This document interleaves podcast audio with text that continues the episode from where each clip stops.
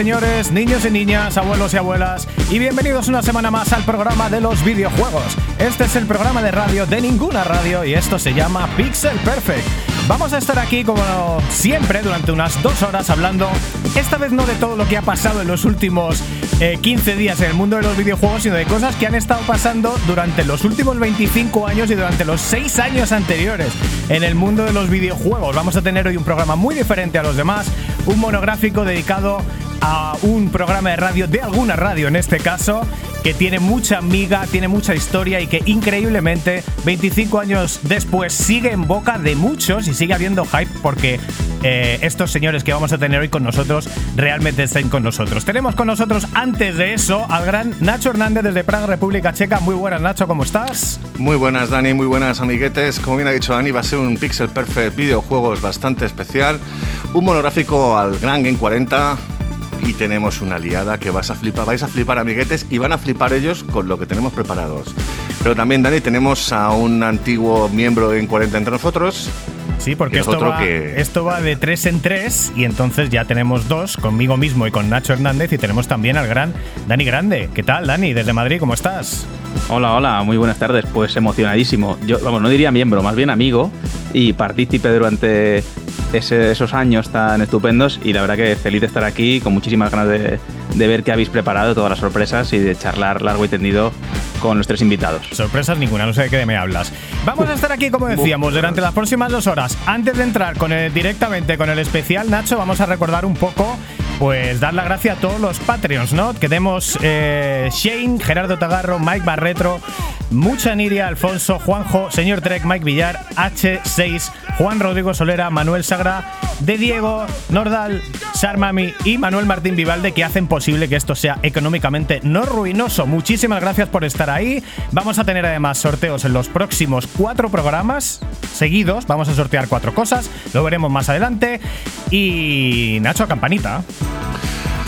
Recordad que nos hace muy bien que suscribáis a nuestro, a nuestro programa, tanto sea en Spotify, en vuestra plataforma favorita, iVoox, por ejemplo, y que le deis la campanita para que estéis eh, al día de cuando sacamos los podcasts. Y así estamos, Dani. Yo estoy listo para la samba y cuando quieras. Estamos listos para la samba y hay que darle ya porque hoy es una cosa emocional, bonita, intensa y estoy nerviosito. Así que para quitar los nervios nada, nada mejor que como siempre empezar el programa arrancando motores. Gentlemen, start your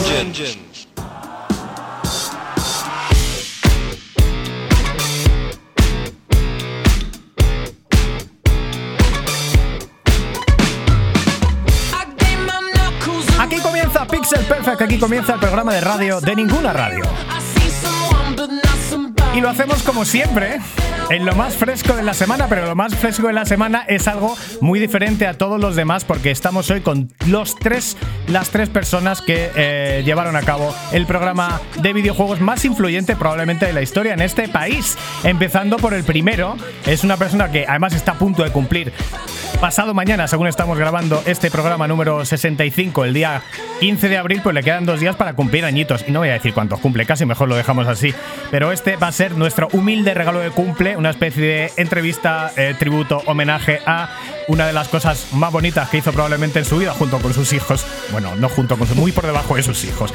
Más de 30 años delante de los micrófonos y las cámaras, desde Radio Flix, pasando por Radio Reus en su juventud, 40 principales, Cadena 100 y los 40 Classic, por lo menos que sepamos. En televisión, Televisión Española TV2, los 40 TV, MTV España, Station, Vodafone TV y más cosas que tampoco sabemos del todo. Locutor de publicidad para compañías como BMW, Opel, Vueling, Disneyland París, Viajes del Corte Inglés, Lego, Just Eat y sobre todo y por supuesto, director y presentador del mítico programa de radio de videojuegos Game 40.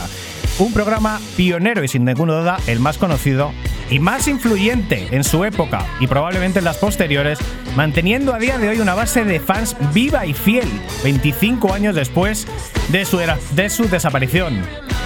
Guillén Caballé, buenas tardes. Buenas tardes. La, la, audiencia que tenemos y tal va decreciendo ¿eh? con la edad y con los años. Pero es una ley de vida. Se va muriendo. No te, veo, no te veo tan energético ahora mismo con el, con el pedazo de masaje que te he tirado ya de primeras haciéndote esta presentación.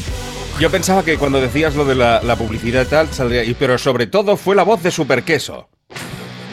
Se nos ha olvidado esa parte, efectivamente. Ya, Caballé, conocido por la voz de Super Queso, pero también para lo que estamos aquí que hablando en Pixel Perfect Videojuegos, en 40, por supuesto. Ha sido, ha sido una pavonada muy, muy, muy agradable. Gracias sabéis, sabéis que somos súper fans de, de 40 porque estuvimos ahí dándose el coñazo en Gran Vía 32 desde que teníamos 17 años.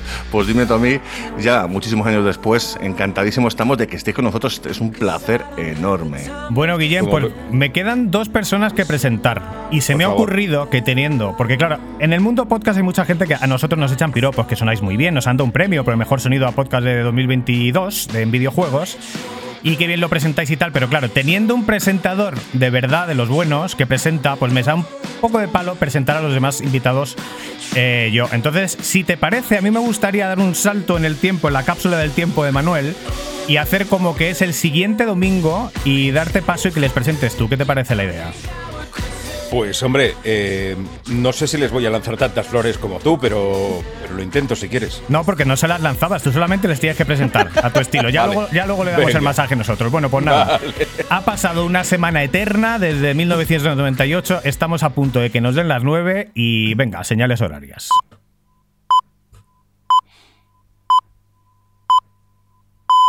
Son las 9, las 8 en Canarias. Este es el Pixel Perfect. Espera, espera, espera, espera, espera, espera. Ah, no, que no, no, no, no. Es que, venga, voy a hacerlo otra vez, voy a hacerlo otra vez. Ah, vale, vale. Venga, que. Que, nos, que nos las nueve antes de tiempo. Ah, vale, vale.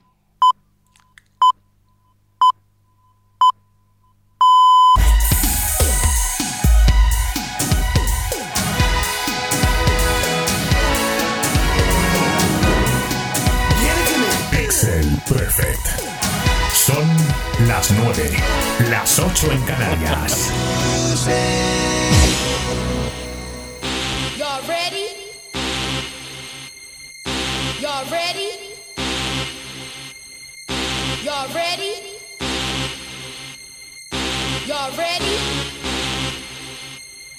¿Ya? No sé cuándo las yo creo que era un poco más adelante. Es que no tengo ni idea, ya, ya ni me acuerdo ya de esto. Esto sube ahora y cuando sube ya es cuando hablas tú. Ah, vale.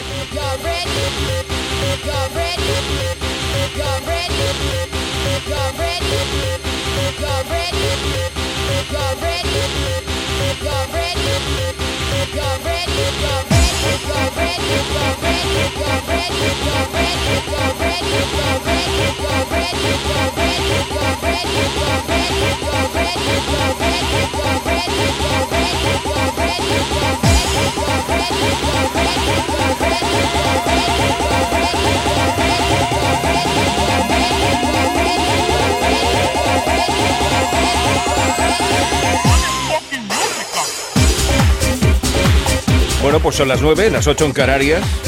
Después de una semana de 25 años, volvemos a estar en directo en el Pixel Perfect. Somos los auténticos Game 40. Eh, ya me han presentado antes, así que voy a presentar a la verdadera alma de este programa, que fueron los informáticos. Con vosotros, dos de las personas más inteligentes que he conocido y conoceré en mi vida. Carlos Ulloa y Man- Manuel Martín Vivaldi. Los informáticos. Muchas gracias, Para decir esto. muchas gracias Guillén, sobre todo por estos 25 años de vacaciones que nos han venido de lujo. Eso sí que es un jefe. Y nada, que, que muchas veces se confunde a una persona inteligente a un estúpido con recursos y reflejos y lo mismo es ese tu error. No, no, no, no me equivoco en absoluto. Carlos, encantado de verte después de este ratito. Eh, igualmente un placer estar aquí una vez más, todos los domingos hasta ahora. Bueno, pues ya está, pues esa es la presentación. Tendremos que ir directamente al sumario Venga, va, del, del no Game 40. Oye, que Carlos sigue en Londres, ¿eh? Después de 25 Es años. verdad, en la cabina, Nada, no se ha nada ha movido. cambiado. Pero por fin no suena teléfono. Pues estamos en Pixel Perfect. Son- aunque no lo parece, parece un poco de Game 40. Te he visto un poco oxidado con la presentación. ¿eh? Yo te notaba ahí todo que te faltaba ahí el hype. Venga, vamos a representar a los que no hemos presentado. Es un gran placer saludar de nuevo a Carlos Ulloa, que ya estuvo con nosotros hace un añito hablando de pues, sus proyectos, su vida desde Game 40 también en Game 40 y que sigue moviéndose porque este es un profesional como la copa de un pino. Ya salió Fantasy 2 y sigue haciendo cositas. Ya nos contará él. Carlos, ¿qué tal? ¿Cómo estás? Eh, muy bien, gracias. Pues sí, os contaré. No puedo contar por ahora últimamente, pero tendremos que contar en breve. Y tenemos con nosotros a uno de los oyentes del programa, uno de los patrios del programa, que es el gran Manuel Martín Vivaldi, que además, creo que además después de Game 40 también ha puesto un poco los cuernos y ha aparecido en muchos otros sitios de videojuegos, ¿no, Manuel? Bueno, ha aparecido en otros, pero al final mi tiempo era limitado y, y no he podido dedicar tanto tiempo ni a, ni otros medios ni, ni a jugar como me hubiese gustado. Bueno, pues estos son los invitados del programa. Esto ha sido lo más fresco y vamos a ir eh, directamente, aunque no tiene mucho que ver con otras veces, vamos a ir directamente a abrir las secciones del programa porque sí que queremos mantener un poquito la estructura nuestra. Para quien no nos conozca, vamos directamente a Made in Japan.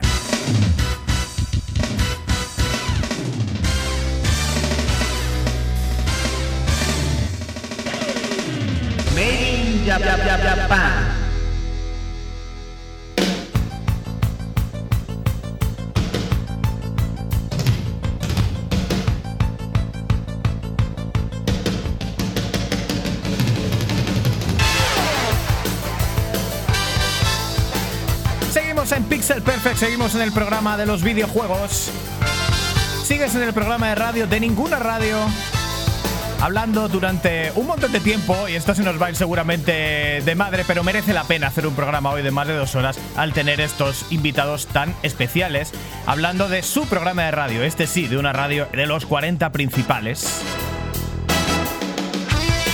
donde sonaban siempre músicas como esta de, de Afterburner, ¿eh, Nacho? Y esta musiquita que además nos costó mucho conseguirla, se la tuviste tú que suplicar casi. Efectivamente, Daniel. Made in Japan, nuestra, seño- nuestra sección multiuso, escuchando Afterburner, que era una pedazo de versión que, pu- que ponían en Game 40 y que efectivamente, Daniel, cuando hacíamos Otaku Players, le rogamos a Guillén que por favor nos la dejara para poner en nuestro programa en Radio Las Águilas. Y efectivamente, Daniel, en nuestra sección Game, eh, de especial Game 40 Made in Japan, eh, tenemos que hablar un poquito de lo que va a ser la historia de Game 40 que supuso este pedazo de programa épico en, lo que fue la sociedad española con el tema del videojuego. Y tenemos que empezar un poquito también por cómo empezó la historia de, de Game 40 con el director Luis Merino, en aquel momento encasquetándole a Juan Luis Ferrer, que era un DJ de los 40, eh, Game 40, pero es que esto no es una historia que mucho que todo el mundo sepa, porque yo, por ejemplo, empecé a escuchar Game 40 a partir del 94, más o menos, Hmm. y claro, yo conocía ya a Guillem, a Manuel y a Carlos, pero no conocía a Juan Luis Ferrer. ¿No lo que él conocías? estuvo... No, no, no, no me sonaba de nada, Dani. Y, po- y hecho- poca gente y poca gente lo conocía porque además eh, se han recuperado muchos, muchas cintas de Game 40 pero de la primera época no tenemos ninguna y Nada. nosotros tampoco la escuchamos pero sí que para los que no los conozcáis y conocéis bien Game 40 de Guillem de Carlos y de Manuel hay que recordar que efectivamente tuvo una época una época anterior y que esto es eh, una idea magnífica del propio director de los 40 principales que decide que tiene que haber presencia de videojuegos en antena elige a Juan Luis Ferrer y el pobre Juan Luis Ferrer sin comerlo sin beberlo, sin comerlo ni beberlo, pues se tiene que comer el marrón porque claro, no tiene ninguna referencia, no ha habido nunca un programa de radio de videojuegos y tiene que ser pionero y además, pues eso, sin músicas, con las Game Boys. Una cosa muy difícil y un tremendo, yo creo que un tremendo marrón para él. Pero ¿sabes quién nos lo puede contar mejor que yo, mejor que Guillem y mejor que Carlos y que Manuel? Dime aún. Pues el mismo Juan Luis Ferrer. Hola chicos, ¿qué tal? Soy Juan Luis Ferrer y yo inicié Game 40 por encargo de Luis Merino. Fue en septiembre de 1992. Para aquellos que no estaban, evidentemente, igual no saben que en esa época no había ni siquiera Internet. Internet acababa de aparecer la primera conexión, si no me equivoco, en una universidad de Valencia, creo recordar, pero bueno, que Internet era para, universidades, para cosas muy fuertes. Así que no teníamos nada, teníamos una consola para jugar, una Nintendo 8 bits, y eso sí, había revistas para sacar trucos, para juegos y muchos, por cierto, eran juegos para, para PC. Las consolas sí, empezaba a haber consolas, teníamos la Game Boy, teníamos, bueno, teníamos cositas, pero todavía no era masivo. Eso fue el primer año donde hubo que inventar eh, cómo sacar el programa adelante, hubo que hacer mil cosas. Por supuesto fue un primer año muy duro, eh, tan duro que me tuvo que relevar Guillem en el segundo año y Guillem, que tenía más mano que yo, pues sacó presupuesto, consiguió gente. La verdad es que Guillem lo que hizo fue profesionalizar el programa y convertirlo sin duda alguna en el mejor programa de videojuegos de, de la galaxia, por lo menos, como mínimo. Así que yo puedo hablar de ese primer año que fue muy duro, fue como, bueno, como hacer una maratón sin haber entrenado. Entonces, bueno, sacamos lo que pudimos, salió adelante y desde luego fue Guillem, yo ahí no le quiero quitar ningún protagonismo, el que lanzó, fue subir el programa como, como la espuma hasta convertirlo en lo que es hoy en día, un mito de los programas de, de videojuegos, que por cierto no ha habido muchos más mm, a ese nivel por lo menos. Así que nada, un placer estar aquí con todos vosotros y mandaros un saludo muy grande. Total. Pues No, no, Juan Luis era- Ferrer era- en eh, Game 40, Juan Luis Ferrer en Pixel Perfect. Era muy guay, ¿eh? O sea, que semanalmente yo le mandaba, pues, eh, cintas de reviews, de trucos y cosas parecidas. Y también el monstruo de la última pantalla le mandaba también cintas y, sus actuaciones a, a Juan Luis a través del correo interno de la SER. O sea, eso es así. O sea, cintas abiertas de Revox. Y se mandaban desde Reus hasta Madrid. Calidad total con esas cintas. No, bueno, Mucho- a ver, eh, la, la calidad analógica de un Revox o de un Studer es brutal, ¿eh? O sea, Mm. poca broma, ¿eh? Comparado con las, con las cintas que tenemos nosotros de Game 40 grabadas en TDK de 90, que las tenemos en casa y muchos más, Pues te voy a decir una cosa. Eh, una exclusiva, además, os doy una exclusiva. Esta semana, esta semana le he entregado el DAT. El, de- el DAT, eh, hombre, lo, lo podemos ver por, el, por los vídeos, pero el DAT es esto. Es esto de aquí. sí, de cinta Nos enseña, nos una cinta de edad Guillem en la cámara Exacto. ¿Vale? Una con los jingles de Game 40. Wow. con los jingles de Game 40 y los tanto los jingles como el último Game 40 han sido digitalizados. O sea que la calidad la tengo ahora en absoluta calidad, la tiene ahora el láser y está guardada para los siglos de los siglos quien lo quiera utilizar. Mira tú qué bien. De hecho, hay muchísimos fans de Game 40 que de hecho eh, han creado hasta canales de Evox con muchísimos de vuestros programas grabados directamente desde la radio con la cinta pues, analógica que teníamos en casa. Y que si nuestros queridos oyentes lo queréis ver, si- eh, queréis escucharlo, simplemente buscad en Evox Game 40 y ahí tenéis muchísimos episodios de este gran programa de videojuegos. Y después escuchar la voz joven y lozana de Guillem Caballé, Carlos Ulloa y de Manuel Martín Vivaldi y además de también de invitados eh, especiales como fue Nacho Hernández que le hemos escuchado, le hemos encontrado y parece un niño. A ver, tenía 17 añitos, la voz de esta que me está cambiando, ¿qué esperabas? Pero fue un placer ahí que, me- que nos dieran, la- me me dieran la oportunidad a mí, pero también nos la dio- te la dieron a ti, Dani Turienzo, y por supuesto Dani Grande, que aparece por ahí también de vez en cuando. Bueno, pero a eso llegaremos después. De momento vamos por 1993, Venga. que es cuando empiezas tú, Guillem, con el game en solitario, más o menos en el mismo esquema que tenía Juan Luis. Tú solo Bueno. ante el peligro. Eh, sí, porque a ver, tienes, tenías que lidiar o tenía que lidiar entre las eh, obligaciones de una cadena musical que te pedía música, pero también ser fiel a lo que a lo que se pedía en el programa, que era poner música de videojuegos o referida a videojuegos. Ahí es cuando me dieron cierta libertad, ¿no? O sea, compré un montón de música manga, compré un montón de, de saqué a través de pues varios mm, movidas que monté con la gente de técnica todas las sintonías y efectos que podía de las consolas que había en esa época, que era básicamente la Nintendo, eh, creo que fue al principio de la Mega Drive, si no recuerdo mal, y alguna cosa más de Sega. Eh, Sega, ¿me dejo algo? Mega No, CD a lo mejor. Eh, Algo de Mega CD, sí, algo tendríamos ahí, pero eso ya fue más adelante. Y también algunos juegos de PC que, que como ya empezaban a salir en formato CD, pues se podían extraer algunas pistas. Sí. Eh, así básicamente hacíamos, pues eso, lo que ahora mismo estás escuchando y que parece tan normal, las bases, pues se hacían a- de forma pues casi artesanal, sacando las pistas de audio de los videojuegos, pasándolas a, cinta o a, o a- alguna, algún cartucho que teníamos entonces y de esa forma salían las, las sintonías. En cuanto al contenido, pues es lo que te decía básicamente Juan Luis, salvo alguna entrevista más, algunas noticias más que nos daban a través de, newsletters que entonces te llegaban a través de cartas o cosas así. Poquita cosa hice más en ese año. Hasta que en septiembre, pues, del justo del 93 o del 94, em, empiezo a tener ya contacto con, con la gente de Vitavit.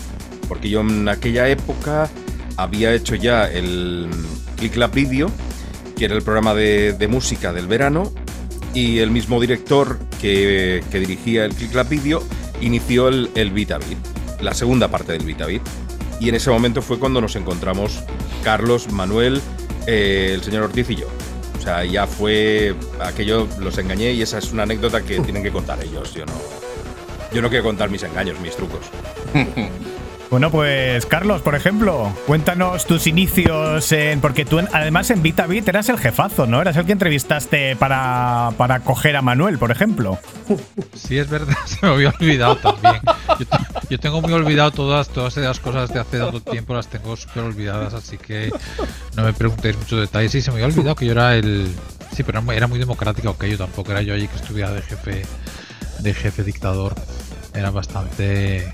Hacíamos un poco lo que nos parecía bien. Estás en VitaBit, aparece Manuel Man- tiene quejas de, No, del management style de la época. ni- ninguna queja. Si yo en VitaBit llegué como invitado, a mí me llamaron a un Claro, programa, te fue allí, me entrevistaron un niño humilde allí en el plató, un nubilado, y luego me dijeron, ya Carlos estaba allí dirigiendo toda la parte técnica de contenido, si me quería quedar. Y, y yo encantado, yo flipando. Y ya luego, pues bueno, es verdad que esa fue la primera etapa. Y luego ya en la segunda con Ángel, pues la verdad es que teníamos muy buen ambiente con, con Carlos, Ángel, con Guillén también. Y, y estuvo muy bien aquella época. Y os lía Guillem y os dice, venga, pasaros por la radio un día, joder, que aquello mola, que es en donde la ser, que una octava planta, un aticazo de puta madre. Un domingo no tenéis nada mejor que hacer. Lunes, ¿no? Empezó en la época, yo, si no recuerdo mal, eran los lunes al principio y luego cambió a los domingos, o esto estoy yo confundido. No, no, es correcto, es correcto. Los lunes, sí. Sí, nos invitó un día, oye, venir a la radio a oír mi- a ver el programa y nosotros genial, o sea, poder ir ahí a la radio, a la cadena SER, a los 40 principales, darnos una vuelta, ver cómo hacía el programa en directo y nosotros íbamos allí como inocente público a disfrutar de la experiencia y como invitados. Lo que, lo que no sabíamos que el maquiavélico plan que Guillén tenía en la cabeza por aquel entonces.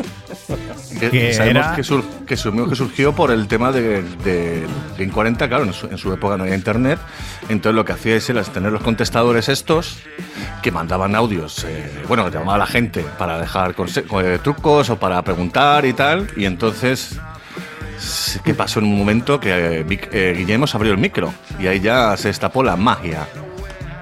Sí, eh, tenían las llamadas del público y entonces en una de las llamadas pues un chaval comentó o preguntó algo le dijimos a Guillén, oye, que, que sí, que sabemos lo que quiere ese chaval, que lo que le tienes que decir, no sé qué. No me acuerdo ni lo que preguntaba ni nada. Y Guillén dice, ah, nada, pues decírselo vosotros, os abro el micro. Y digo, ¿qué dices? Díselo tú. Que no, que no, que os abro el micro ahí en directo.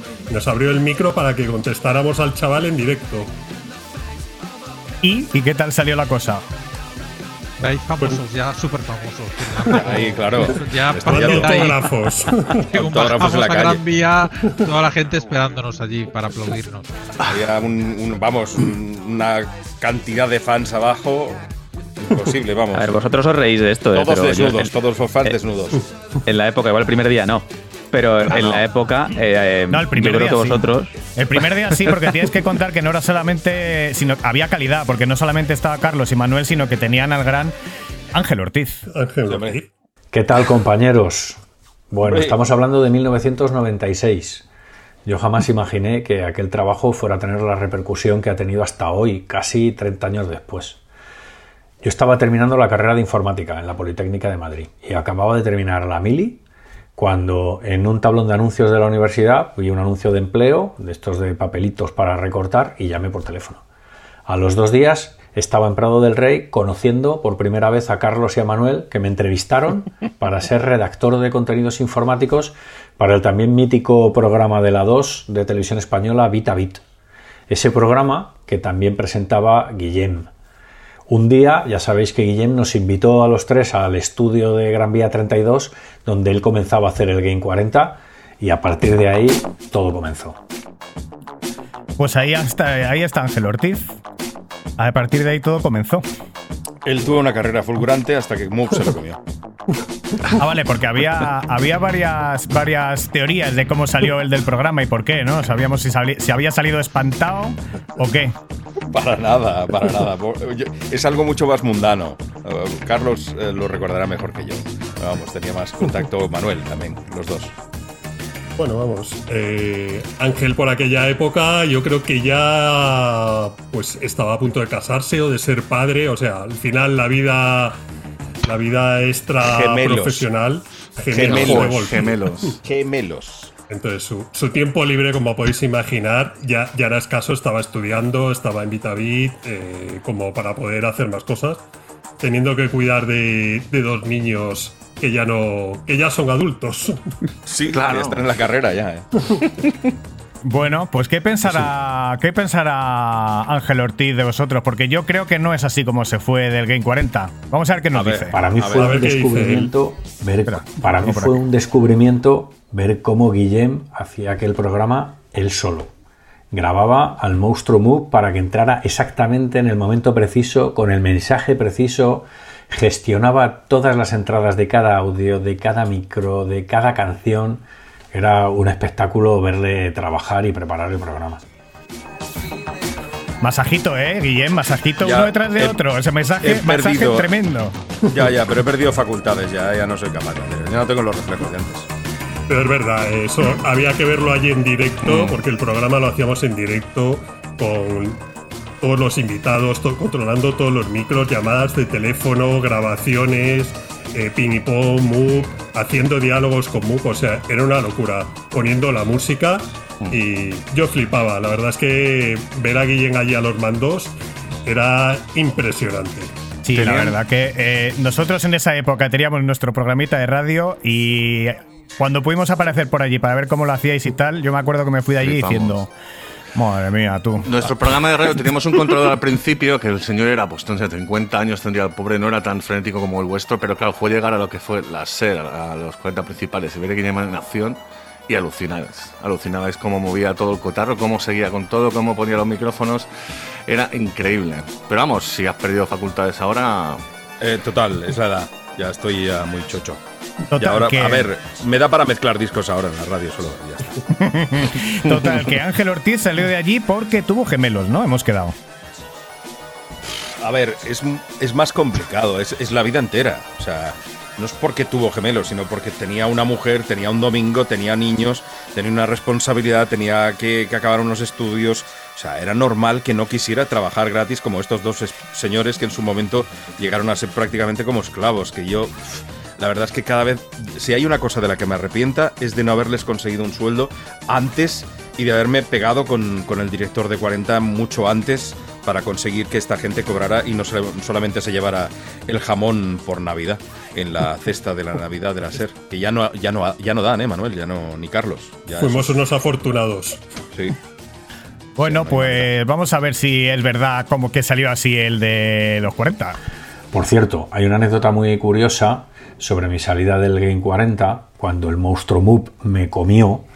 Y es que Guillem siempre cuenta que aquello fue porque tuve gemelos, que es verdad, tuve gemelos, eh, pero en 2002.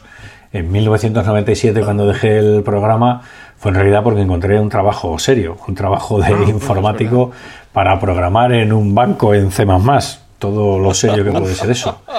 qué rico. qué En realidad, yo solo quiero agradeceros a, a Guillem, a Manuel y a Carlos que me hayáis dejado formar parte de este equipo y, lógicamente, seguir retándoos a una partida de Micro Machines cuando queráis. Qué grande. Y Maravilloso. nos va a repasar a todos. Ya te lo digo yo. Si al bien. final nos queremos nuestras propias historias, ya. ¿Cómo nos Al vamos a acordar? se nos, Qué- se nos mezclan los tiempos. Qué bonito recordar ahora que la realidad de lo que pasó. O sea, que lo Totalmente. cambió por un trabajo serio, o sea, como Y si por un no sueldo fuera- digno. A ver, claro, por un sueldo, porque al final, ¿quién, quién era el responsable del tema de los sueldos? Que era Juan Luis Ferrer, ¿no? No, no, no, no, no. Juan Luis deja de, de participar en el game en cuanto haya el relevo. Eh, el que lleva los contenidos, la realización y, que se ponga en marcha, pues soy yo. Pero también soy yo, al, ser responsable de ese contenido, el que tenía que haber, digamos, luchado para darles un sueldo digno que- que les compensara llegar todos los domingos a la radio con sus propios medios.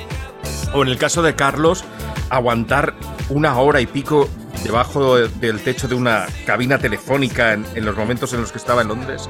O sea, a mí se, se me pone la piel de gallina cómo estas dos personas se sacrificaron tantísimo por el programa, que fueron realmente los que les dieron contenido al programa. O sea, yo le podía dar una estructura de realizador de radio, ya está, tampoco os flipéis. Pero, pero ellos son los que, los que pusieron cara, ojos, contenido, tripas eh, y hasta culo al, al Game 40. Sin ellos, el Game 40 no sería nada, ya os lo digo. Seguimos en Pixel Perfect. Sigues en el programa de los videojuegos, un programa muy especial con los componentes de Game 40. Pero no renunciamos a la buena música de buenos videojuegos. Suena en Pixel Perfect la banda sonora de eFootball, Dreaming Color de Frank Moody.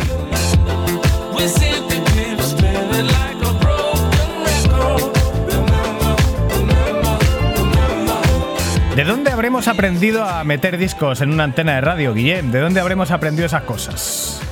Chavales. Yo creo claramente. eh, mira, aquí hay un- a mí hay una cosa que me parece muy curiosa. Yo creo que.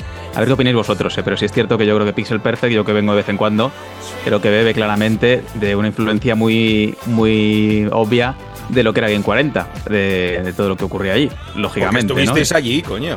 Bueno, y porque lo allí. y porque nos hermanos gustaba mayores. y- claro, y es un estilo que, Bueno. si bien es cierto que en 25 años la manera de comunicar sobre videojuegos ha cambiado una barbaridad, que luego si queréis también podemos hablar de esto, ¿no? Y que ahora la gente se informa de otras formas, pero que aquí lo que nos gusta es este estilo más radiofónico. Y de hecho no somos los únicos que lo pensamos, ¿eh? porque también hemos visto gente comentando en Twitter de forma bastante, bastante obvia eh, que bueno, referencias a Game 40. Yo recuerdo, creo que fue Koyuki, ¿no? De, De la poción la poción roja, roja, sí. en algún tuit que comentaba.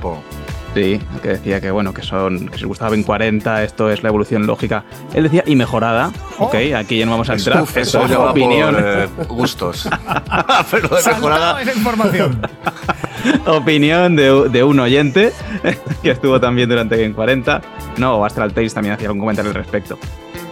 Hombre, es que si no evoluciona esto ya apaga y vámonos, ¿no? O sea, que han pasado 25 años.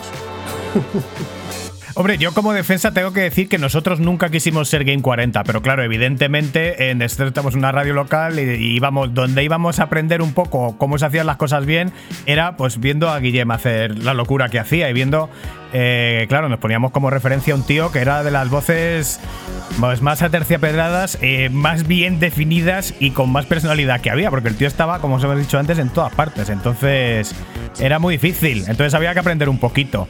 Pero bueno, a nosotros en, en aquella época gustarnos no nos gustaba Game 40, ¿eh? de hecho la idea nuestra de empezar a hacer un programa de radio es porque no nos gustaba, que era justo antes de que entraran Carlos, Carlos y Manuel.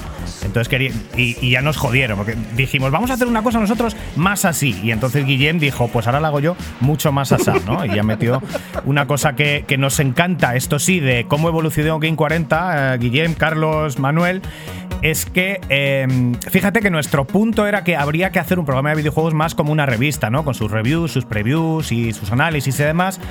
Esto suena muy periodístico, pero sin embargo, vosotros ahí con ese cambio, Guillem, metéis eh, lo que metéis es un tono más del el mercado de los. más desde el punto de vista de la gente que desarrolla juegos, más profesional, mucho más aún que la prensa, ¿no? Bueno, ten en cuenta que, que- eso es lo que pasa cuando, cuando no metes periodistas en, en un programa, sino que metes gente que trabaja de esto. O sea, Ángel, eh, Carlos, eh, Manuel son gente que sus carreras han ido muy, muy hacia ese estilo. Si metes gente que, que crea videojuegos en un programa de videojuegos, estás instruyendo a la gente. Eh, Es que es- no sé cómo explicarlo bien, pero la forma es, si le das a la gente la forma de, el trabajo que quieres hacer, si le das la solución, es decir, mira, Carlos Manuel es informático, gra- mm, diseñador gráfico, otro informático, y así se hacen los videojuegos, a la gente le das un futuro o una posibilidad de hacer lo que le gusta. Había mucha gente que nos escuchaba que quería mm, no solamente jugar a videojuegos, sino quería ser profesional de los videojuegos. Y al mismo tiempo, si la propia gente que hace videojuegos analiza ese videojuego, es una visión mucho más directa. Al menos es lo que yo siempre he pensado. Y eh, la verdad es que era una combinación perfecta. La, incursión de, esta, de estas tres personas maravillosas. Yo creo que justo coincidió un poco, y ahora nos dais un poco vuestro punto de vista, Manuel Carlos, con el momento en el que los videojuegos dejaron de ser tan de niños y empezaron también a, ser un, ir a un público un poco más de adulto. ¿no? Yo creo que también eso fue eh, quizá ese momento mágico en el que coincidió todo. Coincidió con gente que empezaba a hablar de una forma menos infantil hacia la gente que jugaba videojuegos, con una visión más profesional, porque también ese público ya estaba creciendo, ¿no? Empezó con videojuegos a lo mejor cuando tenía 12, 10, 11 años, pero seguía jugando, que es un poco lo que hemos visto que ya sigue pasando a día de hoy. Pues sí, si es que nosotros éramos esos niños que jugábamos unos años antes y nos íbamos haciendo mayores.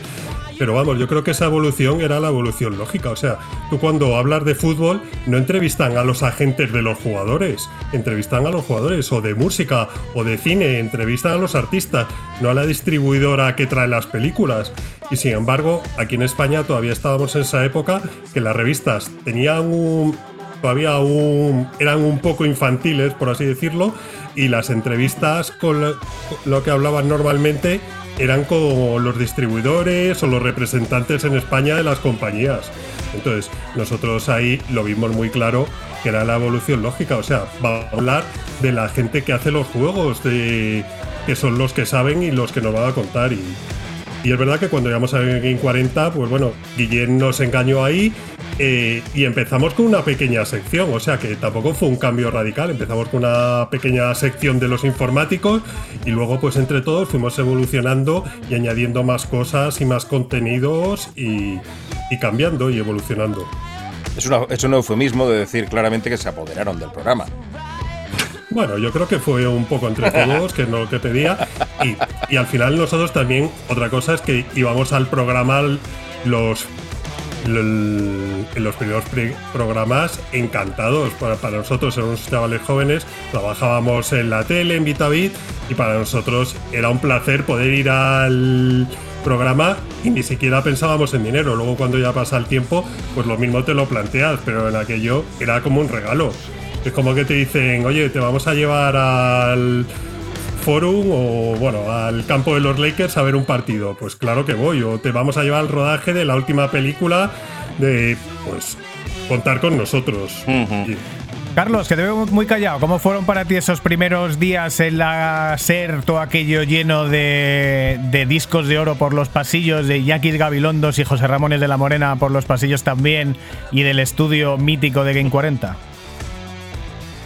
Hombre, para nosotros, como dice Manuel, era era más entretenimiento que trabajo, la verdad. Íbamos allí a pasárnoslo bien. Era un, poco una continuación también de, de lo que hacíamos en el por el día en el curro, pero como mucho más liberados también. Yo creo que lo que agradecíamos era estar un poco sin no sin filtro, pero sin sin ninguna limitación a nivel de a quién apoyar, a quién no apoyar, cada uno decía lo que le parecía. Yo creo que solo la audiencia lo agradecía mucho en una época en la que se cuestionaba mucho la la, la honestidad, la honestidad es un poco una palabra muy fuerte para esto. pero de la Credibilidad. prensa, sí, Sí. de las, las opiniones de la prensa de videojuegos.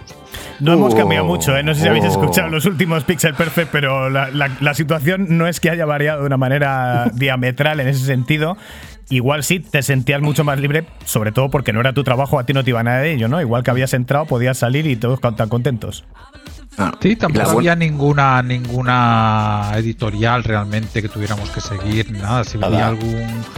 De vez en cuando había alguna publicidad, de vez en cuando, de alguien así de juegos y tal, pero no era nada que tuviéramos que dar notas ni que tuviéramos que dar portada a nadie. Era muy distinto a trabajar en, en prensa, en la prensa escrita de la época. Sí, yo creo que se parecía mucho a los podcasts de ahora. O sea, nosotros íbamos allí con una libertad de poder hablar de lo que quisiéramos, de cuando quisiéramos, o sea, ni desde la radio, ni desde los medios, ni desde las empresas de videojuegos. Nosotros yo creo que pensábamos que tampoco nos oía nadie, hablábamos de lo que queríamos, como si nos reuniéramos en el salón de, de cualquiera de los tres o de los cuatro, a ponernos a hablar allí de lo que nos gustaba y ya está. Y ese era nuestro único objetivo.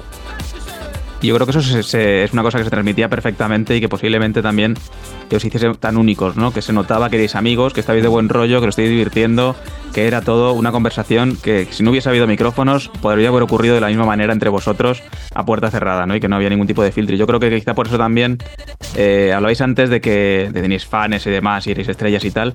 Pues bueno, a lo mejor no, no os tiraban sujetadores cuando por la calle, pero sí que creo O sí. que con nombre, o sí, efectivamente, podéis desvelar este misterio ahora, ahora mismo, pero sí que creo que posiblemente dentro de lo que sería el mundo de la comunicación de videojuegos de la época, eres de los perfiles con nombres y apellidos más admirados y, y más queridos por la gente que, que os escuchaban. Porque es cierto que una revista era mucho más impersonal. Yo creo que la radio os tenía vosotros con, con la voz, igual con, no con la cara, pero sí la voz, el nombre, apellido, de forma regular en la radio. Y al final una credibilidad que habéis comentado antes que no existía en el momento y que además, pues yo, vamos, no sé cómo, cómo era para la mayoría de la gente, pero es que elegir comprarte un videojuego en esa época leyendo hobby consolas y superjuegos era un videojuego con un 97, uno con era buenísimo y uno con un 95 era una mierda. Entonces, bueno, todos, pero todos estaban más o menos entre el 87 y el 98, todos los videojuegos. Era complicado informarse. El trío, además, que es que era cojonudo, porque cada uno tiene su personalidad, ¿no? Guillem muy intenso, ahí a, a saco presentando el programa, Manuel más maduro, más tranquilo, y luego Carlos El señor Ulloa, mayor. El, azo- ah, el señor mayor, el más maduro, el y Carlos Ulloa era azotador, el azotador total, BDSM Style, que madre mía la paliza que le metió la pobre Sega Saturn, que luego al final, pues mira, tenía razón el señor. Eran muy buenos tiempos y vuestra Carlos era el más punky, era el más punky. Era muy punky, sí. No, no, pero todos lo éramos, ¿eh? Manuel me ha, me ha hecho recordar una cosa, que es que jamás creo que yo me, me metía en qué juegos teníamos que analizar o que no, porque ellos tenían sus fuentes para conseguir juegos o nos llegaban a la radio y decían, mira, han llegado estos, o, o algo parecido, entonces ya se analizaban el domingo. O sea, no, no había ni prioridad de, de marcas, ni de juegos, ni de triple asas, ni de nada, nada, en absoluto. O sea, lo que nos llegaba en ese momento era lo que analizábamos y lo que nos sobraba, que veíamos que eran auténticas morrayas, pues se, se mandaban a pinipón. O sea, sí, sí, sí. O sea, que era la recicladora del programa, ¿no? O sea, a ver, también te digo una cosa. cuando habéis dicho que las revistas tenían un tono infantil y tal, tengo que decirte que nosotros también lo teníamos. No hay que perder de vista que también estábamos en, en los 40 y que era una cadena muy joven, o sea, para gente muy joven. O sea, Moop ya era un, un personaje dentro del videojuego, pero también lo podemos calificar como, como algo, en cierto modo, infantil, entre comillas. O los pinipón pueden ser calificados em, de humor infantil, entre comillas, también, ¿no? Muy, muy punky Pero- para ser infantil, pero. muy punky, eh, pero sí. Sí, eran unos Ren Stimpy, son un- unos sí, son, son, son unos, unos animales y, y nosotros también pues no- nos sorprendían al mismo tiempo, ¿no? Todo lo que pasaba en, el, en el Game 40 era sorpresivo. A mí me encantaba ver a Carlos cuando, cuando se reía que decía, ¿y esto qué es? ¿Esto qué es? ¿Esto qué es? ¿Sabes? Es- y tenía esas montaban- reacciones, eran maravillosas. Se montaban historias cojonudas los pinipón. Y al final, pues lo bueno que tenían los pinipón es que te echabas unas risas con su humor, pero luego aparte, si el juego era una mierda, te lo decían tranquilísimamente y sin ningún tipo de miedo. Pues antes de ir a eso, eh, yo te quería comentar, Guillem, ya que escuchamos música de Streets of Rage 4 en Pixel Perfect. En esta época que empezáis a, digamos, desinfantilizar el programa, hay también, eh, al mismo ritmo, eh, se va desinfantilizando el mercado, ya empiezan a llegar plataformas con CD y te viene muy bien también para desinfantilizar la música, ¿no? Sacarla de los 8 bits y del manga y apostar ya más por videojuegos y con músicas cañeras y de calidad, por fin, sin tener que trabajar tanto, ¿no? Yo creo que, que la epifanía gorda nos vino con, con Wipeout. Porque ahí fue una referencia brutal para, para todos. Para todos. Yo creo que para todos. A, a mí musicalmente me fascinó. Creo que a, a Manuel y a Carlos les fascinó exactamente igual. Y, y a partir de ahí pudimos extraer, extraer con la llegada de PlayStation un montón de música, sintonías, efectos que nos vinieron muy muy bien.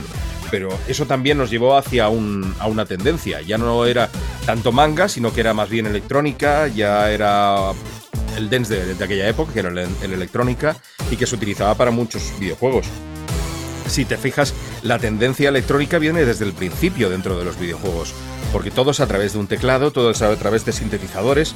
En esta ocasión, lógicamente, lo que pasa en, la llegada de PlayStation y con Wipeout es, que la electrónica la hacen grupos de electrónica de verdad, de pista de baile.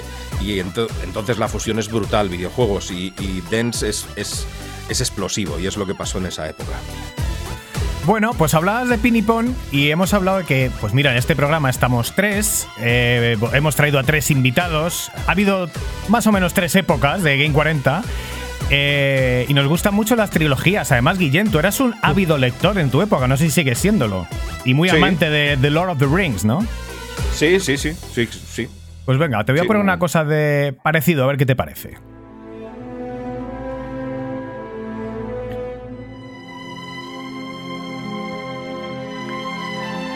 Todo comenzó cuando fueron forjados los anillos.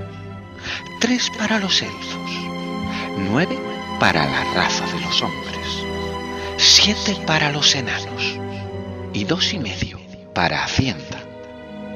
Pero el señor de los timbres los engañó. Forjó un anillo más en el monte del destino. Un anillo para dominarlos a todos.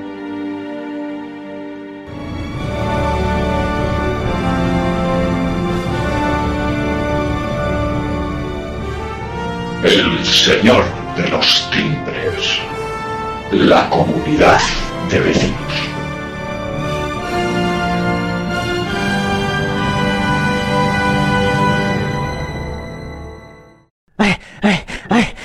Eh, pon, pon. Esto, no es una maratón. Estos son 25 años de maratón corriendo. pues sí, pero ¿qué quieres que te diga? De Bilbao hemos salido. 25 O sea, años huyendo de tu prima. Perdimos su anillo, lo perdiste tú, cabezón. Y que ya no se podía casar. Ah, La, cul- la culpa no es mía. Si tiene los dedos como un catálogo de morcillas y se mete un anillo que es, que es como, como el pito de, de un mandril y no sé ni dónde estamos. tío. 25 años Hostia. corriendo cuesta abajo. Qué horror. Y hace tres que vomité el hígado. Sí, que se come una rata. Están ustedes entrando en. Ahí va, 25 años corriendo. No me había fijado, ya no veo nada de cerca. Pon, Dios mío, ¿qué me pasa? Estoy ciego. Yo veo todo con Gaussian Blur. No veo nada. Pégate del cartel, anda. Hemos envejecido corriendo.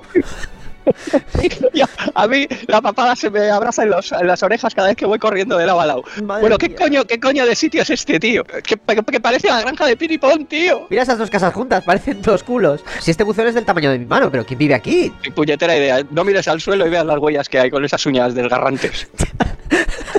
A ver, vamos a ver si encontramos algún ponzoñoso por aquí que nos diga dónde coño estamos, porque después de 25 años esto ha cambiado un poco. Hola, señor. Queremos saber qué es esto y quién es usted. ¿Por qué? Espera un poco que se me ha puesto un ojo encima del otro a ver a este ser. Eh, abuelo. Abuelo. Este no las pilla, abuelo. Abuelo. Mira los pies que tiene. ¿Has visto las huellas de antes, tío? O sea, es un hombre cabeza con pies. Que, sí, señor, sí. ¿Qué, ¿Qué es esto? Usted, How. ¿Quién es? Bilbo. No, señor, de Bilbo venimos nosotros. Llevamos 25 años corriendo, que salimos de Bilbo. Y, Eso es. ¿Cómo se llama su nombre? Bilbo. Que nada, que no se entera. Fíjate cómo tiene el dedo de hinchado y de morado. Sí, ¿qué, qué, qué, qué, le, qué le pasa al señor usted? Eh, tío, pero mira qué anilla hay. Luego hagamos que verlo brillar. Ese me ven- nos vendría de cine para dárselo a tu prima y quitarnos sí, ya la deuda. Señor, ¿qué, ¿qué quiere que hagamos? Necesito que me ayudéis a sacarme esto. Está atascado. Pasad, pasad.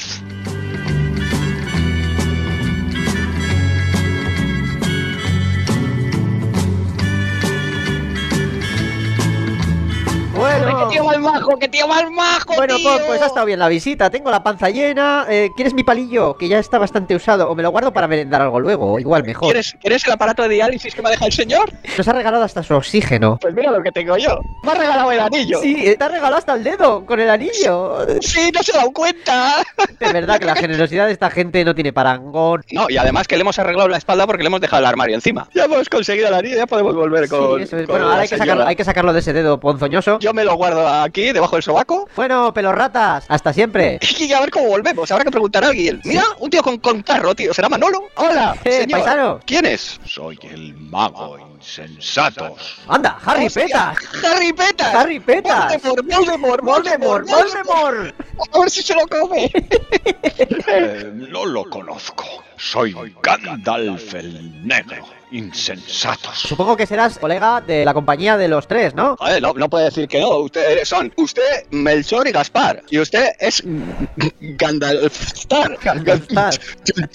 bueno, que yo quiero, quiero una PlayStation 7, Eh, un Satisfyer. Yo uno de lo mismo. Vaya, veo que tenéis el anillo de joder. Pon, te ha visto el anillo, tío. Joder, lo tengo debajo del sobaco. Es que sobresale entre la pelambrera. Lisa Rivendell, debéis destruir el anillo. Voy a destruir el anillo, ¿estamos locos? Sí, hombre, con lo que nos ha costado conseguirlo. 25 Sí, años anda, detrás de un anillo y por fin lo tenemos. Anda ya.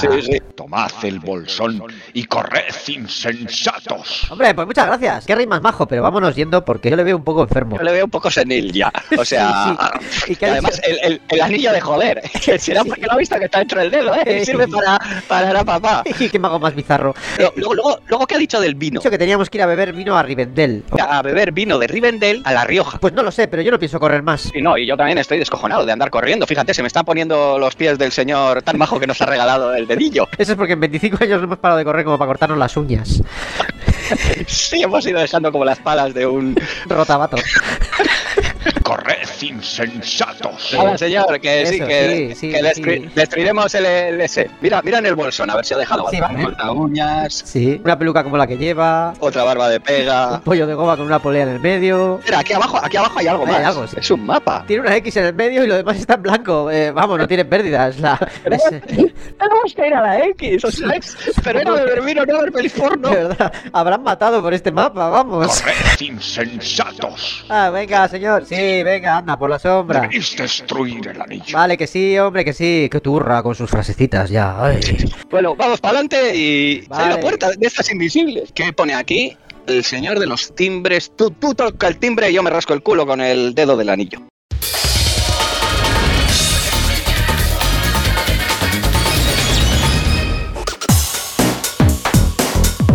Señoras y señores, hemos conseguido lo imposible. Hemos juntado a toda la gente de Game 40 en un programa de radio de ninguna radio.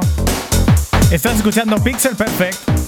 Hemos tenido a Carlos Ulloa, Guillem Ca- Caballé, Manuel Martín Vivaldi y hemos tenido también a los Pinipon, los grandes Robert Muñoz y Ángel Garijo. Un especial, muy especial agradecimiento a ellos porque no solo han querido saludar, sino que se han currado increíblemente una sección de Pinipon como en la época. Guillem, que por cierto, he tenido que sufrir lo que has tenido que sufrir tú de cortar lo incortable. ¿Habéis visto? ¿Veis cómo No era cambiado. han cambiado en absoluto, no, no, no, no. Y habéis visto como también Game 40 está muy bien ahí, desaparecido desde hace 25 años. Yo te quería decir, te quería decir, habrás flipado con la sorpresa, pero sé que han sido presos de la emoción, de les, les ha embargado la emoción y todavía han tenido que decir. Aún así no decepcionan, ¿eh? Es eh, un nivel de creatividad narrativa que es increíble, que yo además recuerdo cuando empezasteis a invitarnos al programa, que decía, oye, si un día me meten, por favor, que me pidan que diga opinión sobre algo, que no se les ocurra pedirme que haga un pinipón, porque esto es imposible, solo lo pueden hacer ellos. Eh, Es, es fascinante, sí, pero es- es- tienes que alcanzar un nivel de locura muy grande para alcanzar su nivel. No hay otra forma. Y tienes que dejar de tomar cualquier tipo de medicamento para que eso evolucione. Eso eran Robert y, Y Ángel. que, que- que son maravillosos los dos. O sea, realmente creo que tienen un, un trastorno bastante grave, tiene que ver con la salud mental, pero aún así son adorables, los quiero mogollón. Eh, prometo que su muerte será rápida. Manuel, de los más queriditos de, de Game 40, los Pinipon, ¿eh? sobre todo también por eso, por las locuras que hacían, las- los eventos que se montan y luego sus reacciones a los juegos. Y Pues Manuel, nada. yo creo que aquí es donde empiezan las cosas donde si se emitiera hoy el programa podríais entrar en la cárcel, ¿no? Pues no lo sé, la verdad es que es verdad que, que Ping y Pong eran una cosa completamente diferente a lo que hacíamos en el game y lo que había en aquella época. Yo creo que incluso personalmente, a mí las primeras veces que lo oí no me gustaron mucho porque nosotros nos tomábamos muy en serio el tema de los videojuegos.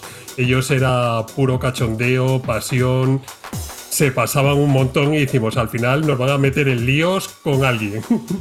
Pero vamos, la verdad es que poco a poco los fuimos llegando a entender Porque bueno, es como todo, cuando oyes algo nuevo, pues hay que, que aprender y, y comprenderlo y, y fueron brutales y yo creo que para mucha gente Ping y Pong es una de las partes más inolvidables de- del Game 40, sin duda. A ver, Carlos, ver, que me eh, habla menos, le quiero preguntar. Yo creo que había dos audiencias metidas en el programa este, en el programa Game 40, y había una audiencia de Pinipon y otra de Game 40. Yo es la sensación que tenía a mi alrededor. Había amantes de Game 40 que le gustaba Pinipon, muchos que no le gustaba Pinipon y otros que solo le gustaba Pinipon. Había gente muy pirada en general. Había uno que me tenía manía a mí en particular, que me dejaba unos mensajes ahí, una especie de niño psicópata, que ahora supongo convertido en un adulto psicópata. Me dejaba unos mensajes, a lo mejor se ha, se ha reformado, tampoco hay que pensar mal. Y me dejaba unos mensajes ahí también, ¿sabes? Había de todo. Entonces yo creo que el game también tenía que, que darle cancha a distinto tipo de público. Mm. Y hab- habéis hablado antes un poquito de las compañías, el miedo que puedes tener con ellos, pero al final vuestra relación fue, fue muy, muy buena. De hecho, hemos escuchado a gente eh, en Game 40 que, que realmente no, no, no, no tenían cabida a lo mejor en, la- en las revistas o que no o que no las no realmente no eran eh, tan importantes, pero en Game 40 le dabais voz y escuchábamos cosas muy, muy, muy interesantes. Y esto es, algo, esto es algo que a nosotros nos daba mucha envidia. en la época teníamos nuestro programa de radio, pero no, no nos podían hacer casito. Y esto es una de las cosas que a mí más me gustaba, ¿no? Porque, como decía Manuel, ya no es dar tu opinión sobre cosas, sino, bueno, llevar un poco a, a los protagonistas, en este caso, distribuidores. También habéis llevado gente de prensa, pero bueno, tuvisteis una reacción muy buena y con mucha participación. Eh, de las principales compañías de videojuegos en ese momento, ¿verdad? Y, y os daba completamente igual si habéis puesto un juego a parir, porque era así. O sea, si no gustaba, no gustaba, aunque estuviera el Menda delante o la persona de, de- de marketing delante, os daba completamente igual. Sí, no, no, no, nunca nos planteamos si, si íbamos a, a molestar o no, porque no dependíamos en absoluto de ellos. O sea, nuestra existencia no dependía de, de que su estado de, de humor o de sus, sus contraopiniones con las nuestras, ¿no? Pero, pero bueno, no lo hacíamos con ningún tipo de maldad. O sea, expresábamos nuestra opinión. eh, y, te lo digo, no la mía, sino pongo por delante a Carlos, a Manuel y a Ángel, porque de- ¿quién mejor que, que te diga cómo está hecho un videojuego o lo bueno que es? No solamente un usuario o un periodista, sino un creador de ellos. O sea, con eso les callabas bastante la boca, ¿eh? es la, es la realidad. Porque si te fijas, ellos eran jefes de marketing, jefes de distribución, gente que llevaba mucho tiempo dentro de, la industria. Pues, María Jesús López era una mujer que llevaba prácticamente toda la vida de- de- desde Herbe hasta pasar hasta Sony, pues había creado un mogollón de, la industria de este país y, estaba encantadísima de venir todos los fines de semana que ella quería. Ella se cogía su taxi, se venía y prácticamente no venía en chándal porque era una, señora y es una señora con muchísima elegancia y mucha dignidad, pero vamos, podía haberlo hecho perfectamente porque esa era su casa. Eh, Por ejemplo, entre otros muchos. Mira que ahora está tan en boga y fíjate en esos años, ¿no? Eh, una mujer tan al frente de un mundo tan de hombres como era el de los videojuegos y cuánto aportó eso, ¿no? Porque la relación que podíamos tener con ella no era la misma que podíamos tener con, con otros tíos de otras empresas. Pues qué pena que no esté por aquí María Jesús López porque nos encantaría saber qué opina ella. Guillén, Manuel, Carlos, no sabéis la ilusión que me hace eh, tener eh, esta oportunidad y, en este momento recordar aquellos grandes ratos que viví con vosotros en esa gran vía 32 subiendo al Game 40 los domingos, por esos domingos por la, por la noche. Em, la verdad es que era un placer el ir, el ir a vuestro programa. Yo llegaba ahí, me poníais los cascos y ale, yo a contaros las novedades de PlayStation. La verdad es que fueron unos momentos y unos ratos súper, súper, súper agradables.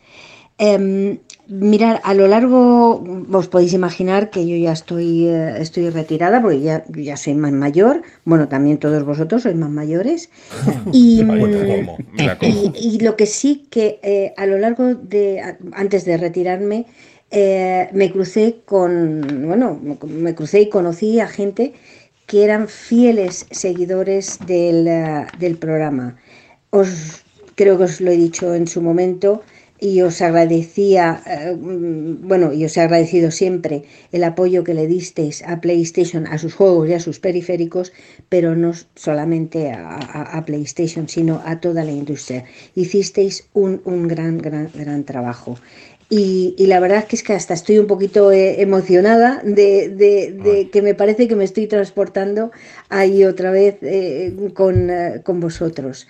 Un abrazo súper, súper, súper fuerte para, para, para los tres, bueno, y para todos los que estáis, los que estáis ahí. Y bueno, por supuesto, que viva el Game 40 siempre. Un besazo. Me la como. Me la como. Increíble.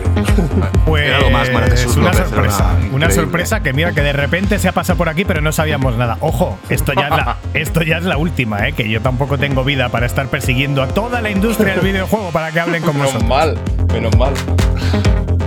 Suena en Pixel Perfect la banda sonora de la que nos hablaba Guillem Caballé. Esta es la banda sonora de Wipeout HD, Bunka Shade, Steady Rush. Este sí que te ha pillado de sorpresa, Guillem, Carlos, Manuel. Completamente, o sea, la verdad es que no me esperaba oír a María Jesús después de tantos años, aunque yo luego estuve varios años en contacto y trabajando con ella en distintas cosas, pero la verdad es que si lo piensas parece mentira que, alguien que se pasa toda la semana trabajando en su producto, en su marca, que un domingo por la noche, a las 9 de la noche, se coja y se vaya a un estudio a seguir hablando del trabajo y demás. Y, a mí eso es una de las cosas que me parece increíble que, que consiguiéramos que, que ese domingo por la noche, pues por allí ha pasado gente de todas las compañías, desarrolladores, gente de prensa, o sea, eh, y todos han ido encantados a pesar de ser un domingo y una hora pues en la que es la hora que todo el mundo debería estar en su casa y preparando la semana y pero vamos, maravilloso ir a María Jesús.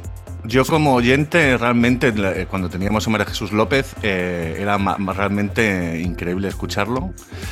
Porque además daba, daba muchísima calidad a lo que, a lo que- al programa también y podíamos la oportunidad de, de- de escuchar a, a la gente súper profesional y demás. Dejarme Daniel, hablar ¿qué a Carlos, comentar que, que se había aproximado el micrófono Carlos y le habéis pisado, es muy respetuoso y no nos habla.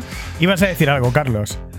Sí, que María Jesús era como cuando, cuando llevan a Florentino a hablar a los a los programas de fútbol. Pues lo mismo, pero en versión Sony. Sí, sí, tal cual, claro, claro, porque no sí, te sí, va- sí, que llevan ahí a la, la persona que está encargada y el máximo responsable. ¿Y cómo? A. María Jesús. Quiero hablar de otros florentinos, como dice Carlos, eh, como Carlos Juste en su momento, con Sega, como por ejemplo Nico Wegnez de Nintendo. Todos ellos hicieron prácticamente lo mismo que, que María Jesús y también pues, ya- acudieron a nuestra llamada y lo hacían encantados. O sea, y venían a la Gran Vía y, y subían lo que dice María Jesús a, a las escaleras, a la- con el ascensor de 40 y, y le poníamos los auriculares y hablar de sus cosas, ¿no? para nosotros ya llegó a ser tan normal que, que- que gente de, de alto nivel de las compañías estuvieran ahí que, que no nos dábamos ni cuenta, ¿no? Pero A mí me encantaba. Después de estas declaraciones de María Jesús, te lo juro, o sea, me han dado unas ganas de llamarla y de darle un abrazo. y, O sea, Y ella lo, está, grande. ella lo está deseando, ¿eh? Nos insiste mucho Pues que, si, está. que si Te- hay que quedamos, quedar, que si que quedamos quedar. en persona está más que encantada de vernos a todos. Sí, sí, a vosotros os cuidó muy bien. Yo creo que a toda la gente del mundo de los videojuegos nos lo escuidó muy bien. Nosotros éramos unos niños de 16 años con un programa de radio. Y nos llamaba nos los niños. Y nos, y- y y nos decía que éramos sus niños. O sea, nos lo dijo toda nuestra Con carrera. muchísimo Es una cosa cariño, con muchísimo increíble. Quiero, re- si me equivoco. Ay, perdona, perdona, Dani. dime. No, no, no, no, habla, por favor. que, que quería resaltar la figura de María Jesús dentro del mundo de los videojuegos porque eh, corrígeme Manuel y Carlos, corregidme si me equivoco. Esta mujer, al estar en Herbe, se comió toda la, la aventura de la piratería el- con el cassette, con las dobles platinas. No sé si os acordáis de esa época en la que los juegos pues valían no sé cuántas pesetas y Que bajaron precios. y va- eh, claro, y el tema era, o sea, ¿qué hacemos para evitar la piratería? Cuando te puedes comprar una cinta de cassette y duplicar ese juego de forma casi, casi intacta cuando las dobles platinas, pues bajó el, el- el precio de los videojuegos, que ya no valía la pena arriesgarse a duplicarlo, sino que podías comprarlo original y sin, sin- con un una mínima inversión más. Esto ayudó muchísimo a la industria, ayudó muchísimo a la difusión de los videojuegos y esta mujer sobre esa mujer y, y sus, y sus actos dentro del mundo de los videojuegos se ha edificado eh, la industria en nuestro país. eh, Hay que tenerlo muy en cuenta. Yo creo que es más importante casi perdonar lo de la época de PlayStation, porque ahí el mercado estaba súper estático. Estaban Sega y Nintendo, eh, estaban las revistas y ya todo el mundo era siempre lo mismo. No, no había ningún cambio. Y ellos llegaron, llegaban con una consola nueva, una marca nueva, y empezaron a mover todo aquello que había estado parado durante años. Empezaron a, perseguir ellos a los medios, a, montar cosas, a buscar, a hablar con. intentar juntar la música con, vamos, los videojuegos con la música, con el cine, con la televisión. O sea, le, dieron un movimiento al sector que a nosotros nos vino fenomenal porque estábamos allí en ese momento, pero yo creo que hizo que todas las marcas, tanto Sega, Nintendo, eh, tuvieran que ponerse las pilas y, cambiar su chip de, de algo que ya tenían sota, caballo y rey, hacían siempre lo mismo y, y no cambiaban. Y además tuvo que otra vez que enfrentarse al problema de la piratería, especialmente en España, que si recordáis, eh, España, el mercado PlayStation, sobre todo comparado con el resto del mundo, especialmente de Europa, pues vendía muchos menos juegos por consola, por ejemplo, que lo que se vendía en otros países, ¿no? Y también estaba ella allí lidiando con eso, que era mucho más complicado el tema además de bajadas de precio porque lógicamente afectaba a nivel el, juego PAL, ¿no? Se podía vender en todos los países, no podías tener unas diferencias enormes de precio entre unos países y otras para no desequilibrar el mercado. Y ahí estuvo, ¿eh? Fíjate, no le fue mal. tan- Eso es trabajazo que hizo durante. Yo que tuve la suerte también de trabajar en la industria un poquito más tarde, eh, sé que no es nada fácil enfrentarse a cosas como esa y, y jolín, vamos, chapó. Ahí estuvo María Jesús López al frente de Sony, pero oye, que si solo hablamos de Sony, os vais a pensar que Espera, le que damos. antes que le- Car- creo que Carlos quiere decir algo, Daniel. Dale, dale, Carlos, por Te has favor. cortado tú ahora. Quería Dale. decir que si hablamos de Sega, que es esto de hablar todo de Sony y no hablamos de Sega. No, este no es mi Carlos, Consola me lo han favorita. cambiado. Sega mi Sega. La consola favorita de Carlos. Que mi hijo, que mi hijo, sin decirle yo nada, es súper anti-Sega. Seguro, seguro. Ha escuchado Yo bien lo digo, 40. Yo no lo he dicho nunca. nada, Yo le, yo le digo, pues yo también, yo, yo de pequeño también era anti-Sega. Y me dice, sí, sí, yo sí, sí, soy súper anti-Sega. Seguro que es del Barça también, no te fastidies. No, del Barça no es. Sin haberle dicho Pero nada. sí que era, sí que ha salido súper anti-Sega. Tu niño. Yo nada. Tú tampoco eras tan lo que pasa es que algo te pasó en Game 40 que te fuiste radicalizando, fue creciendo tu personaje y cuanto más se cebaba tu personaje, más te crecías tú y aquello menos mal, porque ya eras más grande que Moop y ac- acab- hubieras acabado siendo Tetsuo en Akira, más grande que la ciudad. Una cosa Pero yo loquísima. era sobre todo, sobre todo era muy pro PlayStation. No, que ¿en serio. Carlos? No. No, se puede Así que saber, al por momento favor. de revelarlo, lo que nadie sabía. El de las amenazas del teléfono era, era pro Sega, seguro, pro Nintendo. Porque, madre mía, menuda caña le metía a Sega Carlos, era increíble. Yo estaba chinado con él. Sí, sí. Tú sí que eras pro Estábamos. Total. Nosotros nos llevamos bastante con. Lo escuchábamos y, y estábamos muy cabreados. Luego nos invitaban al estudio, íbamos ahí con el ramo entre las piernas. ¡Hola! Me gusta mucho estar en la SER. Bueno, señores, seguimos en Pixel Perfect y pese a que esta gente haya sido tan parcial con Sony, qué vergüenza. El que piense que seamos parciales a favor de Sony puede ir a escuchar el anterior episodio de Game 40 de, jo, ya sé- no sé dónde estoy, de Pixel Perfect número Que te va a 64 donde hablamos de cosas y Sony sale un poco escaldada. María Jesús, por favor no lo escuches, gracias. Bueno, no pues me ninguna decía duda que lo va a escuchar ahora mismo. Seguro. Eh, me decía, decía Guillem que además de, además de Sony también había habido otra gente, ¿no? Que había visitado las oficinas. eh, Muchos, me habías dicho antes un par de nombres, repítemelos porque es que no me acuerdo muy bien. Carlos Juste y... Ah, ya está, déjalo ahí, déjalo ahí. Vale. Pues sin lugar a dudas, uno de mis mejores recuerdos de mi Míralo. época en Sega era ir a, a la SER a, a ver a, a Manuel, a Guillem, a Carlos, a ir a Game 40. Era, aparte de ser muy divertido, eh, eh, la, era emocionante ¿no? ver la cabina y las vistas desde arriba, eh, pero también el, poder charlar con estos tres, eh, que bueno, siempre los vi como compañeros y, a lo largo de, estos años pues eh, no, no hemos perdido contacto. Eh, Guillem sigue siendo un tío divertidísimo. Eh, eh, Manuel es un grandísimo profesional al que he tenido la suerte de poder seguir su carrera en Intelligence. Además, sobre todo, eh, Manuel es una buena persona y atlético como yo. Y Carlos, pues, eh, cómo no hablar, decir cosas buenas de Carlos, ¿no? Le sigo desde que hizo Paper Vision, lo que me parece algo extraordinario, que, bueno, eh, tuve la suerte de utilizar Paper Vision en alguno de mis trabajos en Flash y, y bueno, y por otras muchas cosas, ¿no? Eh,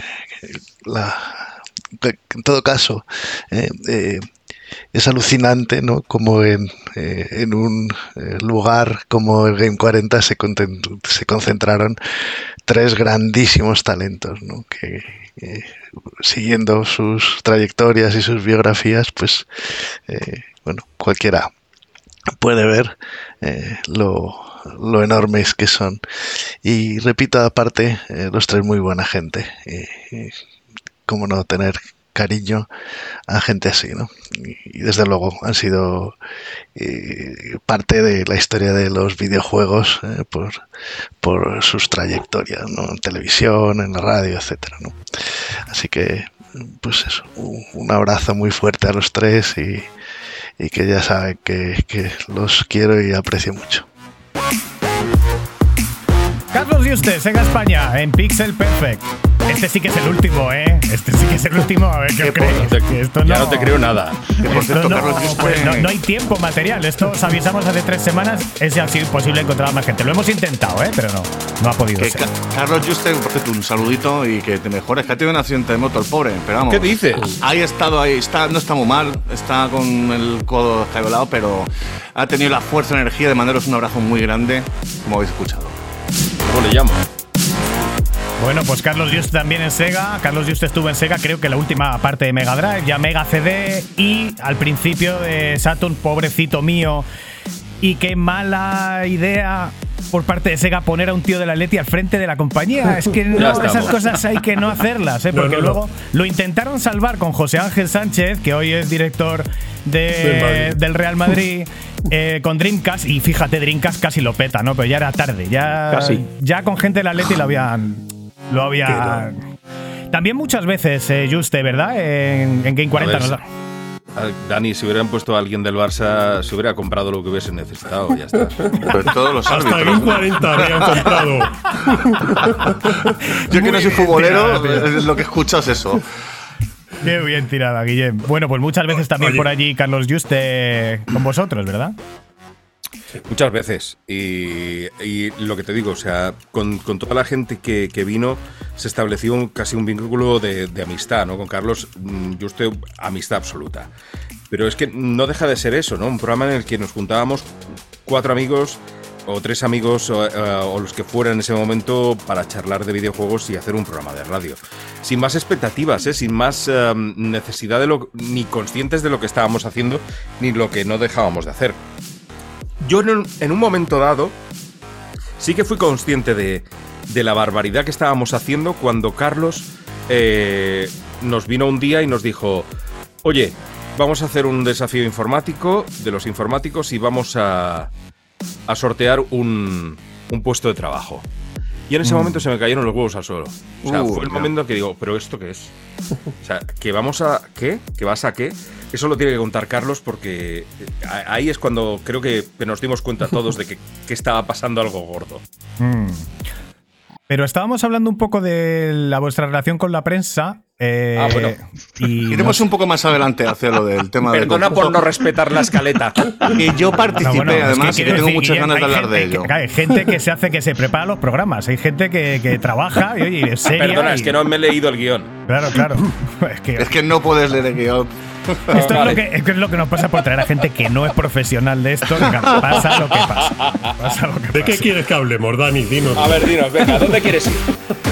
Bueno, pues es que a ver, eh, que joder, que, que luego la- eh, las, em- las empresas son muy sensibles y luego nosotros queremos que nos manden los maletines para poder seguir con este programa, que lo de Patreon está muy bien, pero queremos que, joder, me habláis de Sega y me habláis de Sony, a lo mejor no Alguien falta alguien por ahí. Nintendo. Ah, que falta yo- Nintendo, falta Nintendo, falta Nintendo. Pero yo no sé qué hacéis hablando esta semana con nosotros cuando ha salido el tráiler de. El segundo tráiler.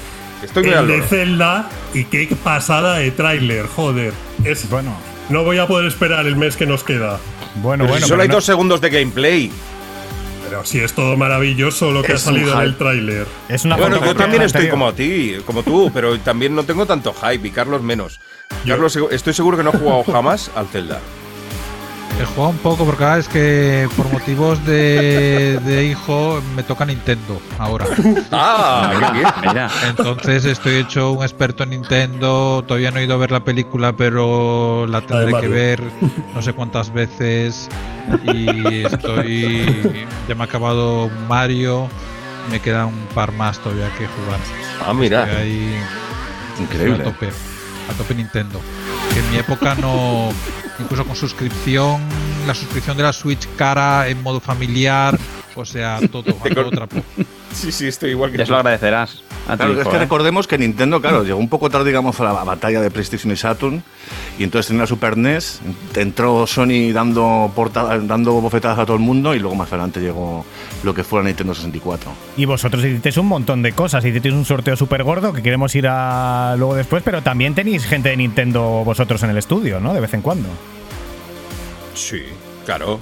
Nico Wenders vino muchas veces al, al programa. Eh, Ernesto también. ¿Cómo se llama Ernesto? Fernández Bueno. Maquieira, creo recordar. Pues Maqueira, eso, sí. Sí, pues eh, también nos, nos daba toda la información necesaria con Nintendo. La, la relación era muy fluida y, y la vamos y el trabajo con ellos era excepcional siempre. O sea, tenían unos productos bastante buenos y el concurso, me acuerdo, de, de Nintendo 64 fue un bombazo, no solo a nivel de programa, sino a nivel de cadena de, de 40, a nivel nacional. Y, eh, y con respecto a las otras emisoras fue apabullante. La cantidad de, de sacas y sacas de correos que nos llevaban eran brutales Bueno, eso ese concurso. increíble aquello. Pero bueno, vamos a ver por si acaso alguien de Nintendo quisiera decir algo. Hola a Verás. todos y todas, soy Nicolás Wegnez Nico. eh, de Nintendo y ahora Nintendo UK. Y nada, quería mandar un eh, fuerte abrazo a todos los oyentes de Pixel Perfect, uno especial por supuesto a Nacho y Dani por eh, la iniciativa y por el excelente podcast, que ahora voy a escuchar más, lo reconozco. Y adicionalmente, pues me he enterado que ibais a hacer un especial de Game 40, obviamente programa muy querido por muchos, eh, por mí desde luego. Y sé que, en fin, me encantaría mandar un fuerte abrazo también a, a Guillem, Carlos y Manuel, eh, con quien pasé excelentes eh, tiempos y, bueno, qué recuerdos, ¿no? 25 años después, eh, yo sigo en la misma empresa, que obviamente, pues para mí es muy especial pero lo es porque me permitió conocer a gente tan increíble como, como vosotros. Pues lo dicho, que vaya muy bien y a partir de ahora, pues nada, me pongo a escuchar más el, el podcast. Un abrazo, chao. Gracias, Nico Wegner de Nintendo. Genial. Pues nada, es que no podíamos hacerlo sin él. Nos ha costado, ¿eh? Nos ha costado. Muchas gracias, Nico, por, por dejarte encontrar finalmente y mandarnos este audio dedicado a los tres. Eh, venga, decirme algo de él. Qué, gu- qué gustazo ir a Nico de nuevo y, y sobre todo porque Nico tuvimos muy buena relación con él. Pero es que cuando acabamos el game, eh, a la semana Vino siguiente hicimos una fiesta y vino a la fiesta esa despedida que nosotros creíamos que íbamos a estar solos. Pero nada, allí teníamos a todos los niños del mundo con sus padres tomando cerveza. No- no- todavía tendremos alguna denuncia pendiente por eso, por meter a, a niños por primera vez en un pub irlandés, pero bueno, y, y vino Nico y fue una sorpresa, bueno, vino un montón de gente, pero ver a Nico fue una sorpresa increíble. Y me alegro que, que siga en Nintendo después de tantos años y qué fuerte, genial. Sí, un y abrazo, Erne- Nico. Ernesto también sigue por allí, aunque se, ha sido difícil, difícil, difícil encontrar. Muy difícil. la verdad es que yo creo que de, de Nico, o sea, mm, he oído su voz, pero estoy seguro que está exactamente igual que cuando lo, lo vimos por última vez, con esa con esa cara de buena persona que siempre ha tenido y con, con esa atención que siempre nos dedicó y ese cariño, la verdad. O sea, nos estáis emocionando. Esto parece un, un programa ya de esos de emotivos, ya desde de reencuentros emotivos. De nada, avisado desde el principio. ¿eh? Sorpresa, sorpresa. Bueno, Bueno, sorpresa, ahora, ¿eh? sorpresa total. Y no te creo nada ya a partir de ahora. se- O sea, es- no sé Hombre, qué más decir- puede aparecer por aquí ya. Hay 7 mil millones de seres humanos en el mundo. Te aseguro que alguno de ellos no, es- no está hoy entrando al programa. No lo sé yo. Yo creo que elfos y orcos.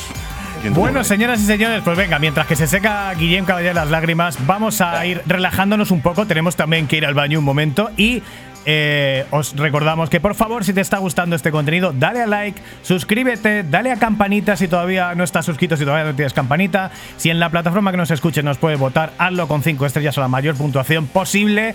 Y no te defraudaremos porque intentaremos tener el mejor contenido para ti, incluso con los mejores o peores invitados según lo queramos ver.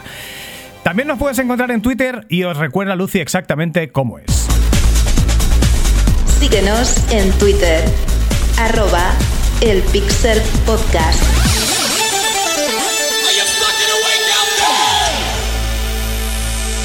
Y ahora es cuando normalmente ponemos una música de estas que suenan muy largas, igual que hacían en Game 40, pero hoy tenemos un programa especial, un programa diferente, y igual si se nos levantan estos de las sillas y se la ponemos. Entonces, Nacho, si te parece, ponemos esto.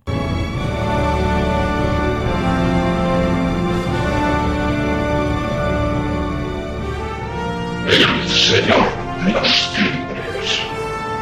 Los dos pinos.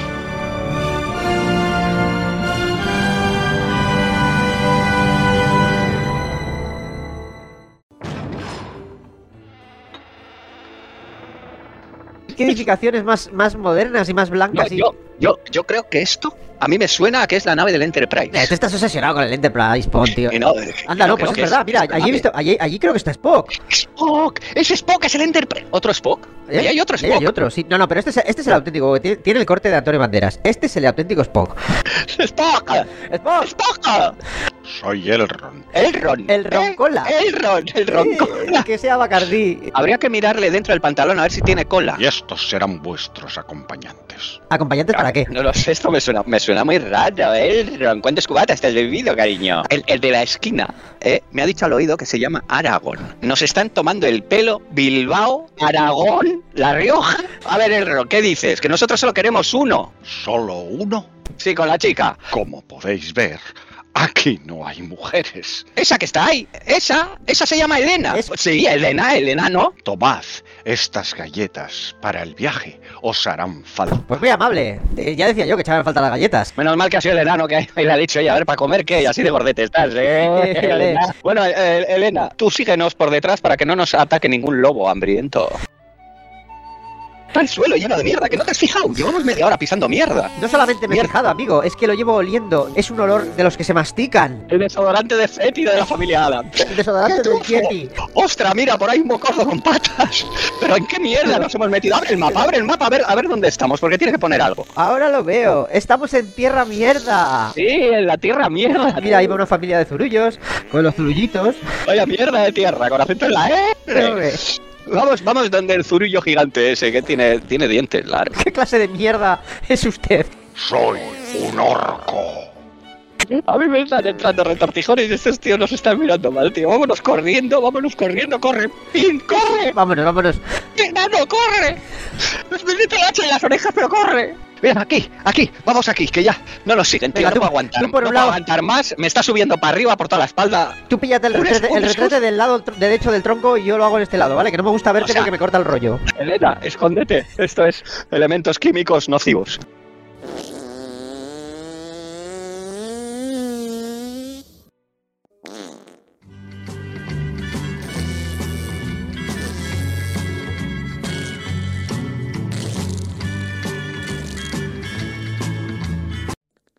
Madre mía, sí que estaba apes- apestado. ¿Quieres una rama de este árbol para limpiarte? Porque no hay otra cosa. Y yo no yo ya no me limpio con piedras. Y yo estaba creciendo, se me iban los pies del suelo. He tenido que bajar del furullón. Parece una Carolina de mierda.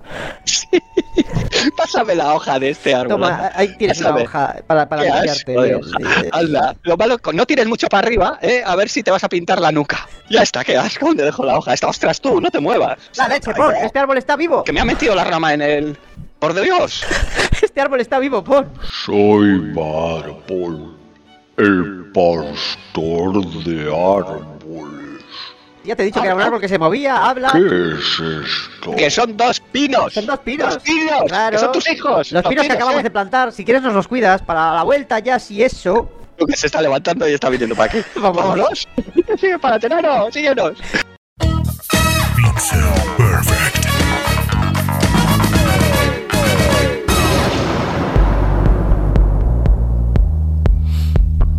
Sigues en Pixel Perfect, sigues en el programa de los videojuegos. Acabamos de escuchar de nuevo a Pinipon que nos han mandado los retales y entonces lo hemos tenido que meter otra vez. Y además escuchamos buena música de buenos videojuegos, cosas de VR. No sé si esto te suena de algo, Carlos Ulloa. Eh, sí, sí que me suena, me suena un poquito. Es la música de una pieza que hicimos en 2017, que cumple, dentro de cinco días, cumple, pues eso, seis años ya. Sí, ¿no? Pues puede ser. Y que tiene ya además segunda parte. Que es una parte que está ahí en soft launch, en eterno soft launch. Pero algún día saldrá el soft launch. Tendremos ya que meter un poco más de contenido. Pero no tenemos tiempo de meter contenido. Esas pausas que me hace Carlos, que sube la música, habla, sube la música, habla, sube la música, habla. Suena en Pixel Perfect la banda sonora de Fantasy, esa experiencia VR de Carlos Ulloa, Liber Aguilera, Hello Enjoy, en definitiva, que es maravillosa, ¿eh? Para quien la pueda experimentar, creo que en Steam, ¿no? Gratuita, Carlos. En Steam y en la tienda de Oculus.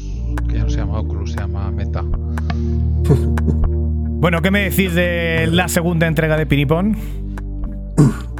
Que siguen igual, o sea, plantando pinos con acento en la R. Esos son los pinipón que, que hemos sufrido durante Sí. años. Correcto. Es maravilloso la cantidad de referencias que hacen. Antes han hecho la referencia también al pollo de goma con polea en medio. Eh, Sí, sí, sí, lo hemos pillado. Por supuesto, la tierra, la tierra mierda con los hortos. Es maravilloso. Y las morcillas, que eran muy recurrentes en su caso. Muchísimas gracias de nuevo a los Pinipon por su intervención en Pixel Perfect. Es una cosa increíble porque, de nuevo, no había pasado en 25 años en ningún sitio y ha pasado aquí, igual que no había pasado en 25 años que hubierais estado los tres a la vez en un programa de radio, ¿verdad? Yo creo que no. No. Vale, Yo porque creo que no. Habíamos oído campanas, un amago que hubo, que y tal, pero bueno, luego si acaso lo vamos a hablar. Nacho, queremos hablar más cosas de, con ellos de la prensa, ¿no? Que siempre da mucho salseíto. Por supuesto, porque claro, cuando Dani y yo entra- entramos ahí tranquilamente por Game 40 era porque estábamos trabajando en PlayStation Power Dani y yo estaba trabajando en PlayStation Magazine.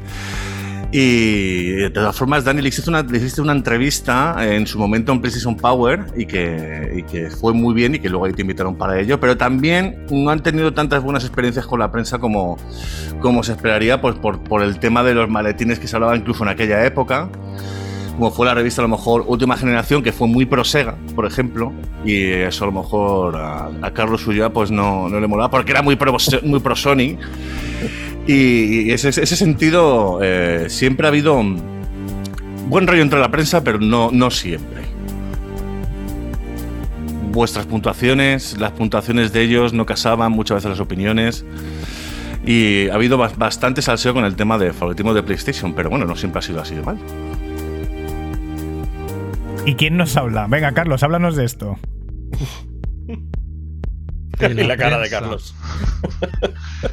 Con la prensa teníamos muy buena relación, pero con la prensa nos íbamos mucho de, de, de eventos. Y con la gente de la prensa era con quien a veces pasábamos casi más tiempo que incluso con nosotros mismos, porque nos íbamos de viaje, nos íbamos en avión a sitios, nos íbamos... Yo incluso he volado en helicóptero con gente de la prensa de, de videojuegos. Pues digo yo que al final, aunque estuviéramos en distinto en distinta corriente de opinión, por lo menos compartíamos mucho momento de pues mucha fiestecita, mucha presentación y teníamos una buena relación con ellos. No sé dónde estarán todos en estos momentos, 25 años más tarde, pero en aquel momento eran un poco el grupito de los colegas de la prensa. Bueno, Manuel, yo espero que me des un poco más de salseo que esto, ¿eh? porque ha sido tan políticamente correcto, como está tan metido No. en la industria. Pero es que es la verdad, o sea, nosotros nos hemos llevado con la prensa mucho mejor de lo que parece, porque es lo que dice Carlos, al final pasábamos más tiempo con la prensa en eventos, en viajes, presentaciones y demás, que, que luego peleándonos, que, que es verdad, quizá en el caso de última generación, ahí sí que se nos fue un poco la olla en un programa, que estuvo divertido, pero bueno, quizá fue uno de los que nos pasamos más. También fue una cosa muy rara, de repente ahí pues salieron un montón de análisis, mucho antes que el resto de la revista. Pues nada, sonaba un poco raro y nosotros también nos, nos explayamos un poco, pero no porque fuera Sega ni fuera Sony, que eso es una cosa que yo creo que es un mito que podemos destrozar hoy, porque ya Mm. veis, han estado aquí la gente de Nintendo, la gente de Sega, y nosotros nos llevábamos bien. Nosotros lo que hablábamos era de la situación actual y vivimos una situación en aquel momento en que PlayStation se comió el mercado. Y no, es la mejor máquina, da igual, al final fue la que prevaleció. Y simplemente es lo que transmitíamos nosotros, pero bueno, eh, aparte que no- cada uno tengamos nuestros gustos y que Carlos trabajara en Sony no tenía nada que ver. Pues ahí no, eso no No, tiene eso nada venía que de en antes. absoluto. No, no, no. Eso venía de mucho antes de que trabajara además Carlos Totalmente. en Sony. Cierto, cierto. Se te metían Guillem en jardines y tú contento de que lo hicieran, ¿no? No estaría menos para una persona como tú que tu propio jefe te, te define en el documental de Game 40 como un puto loco.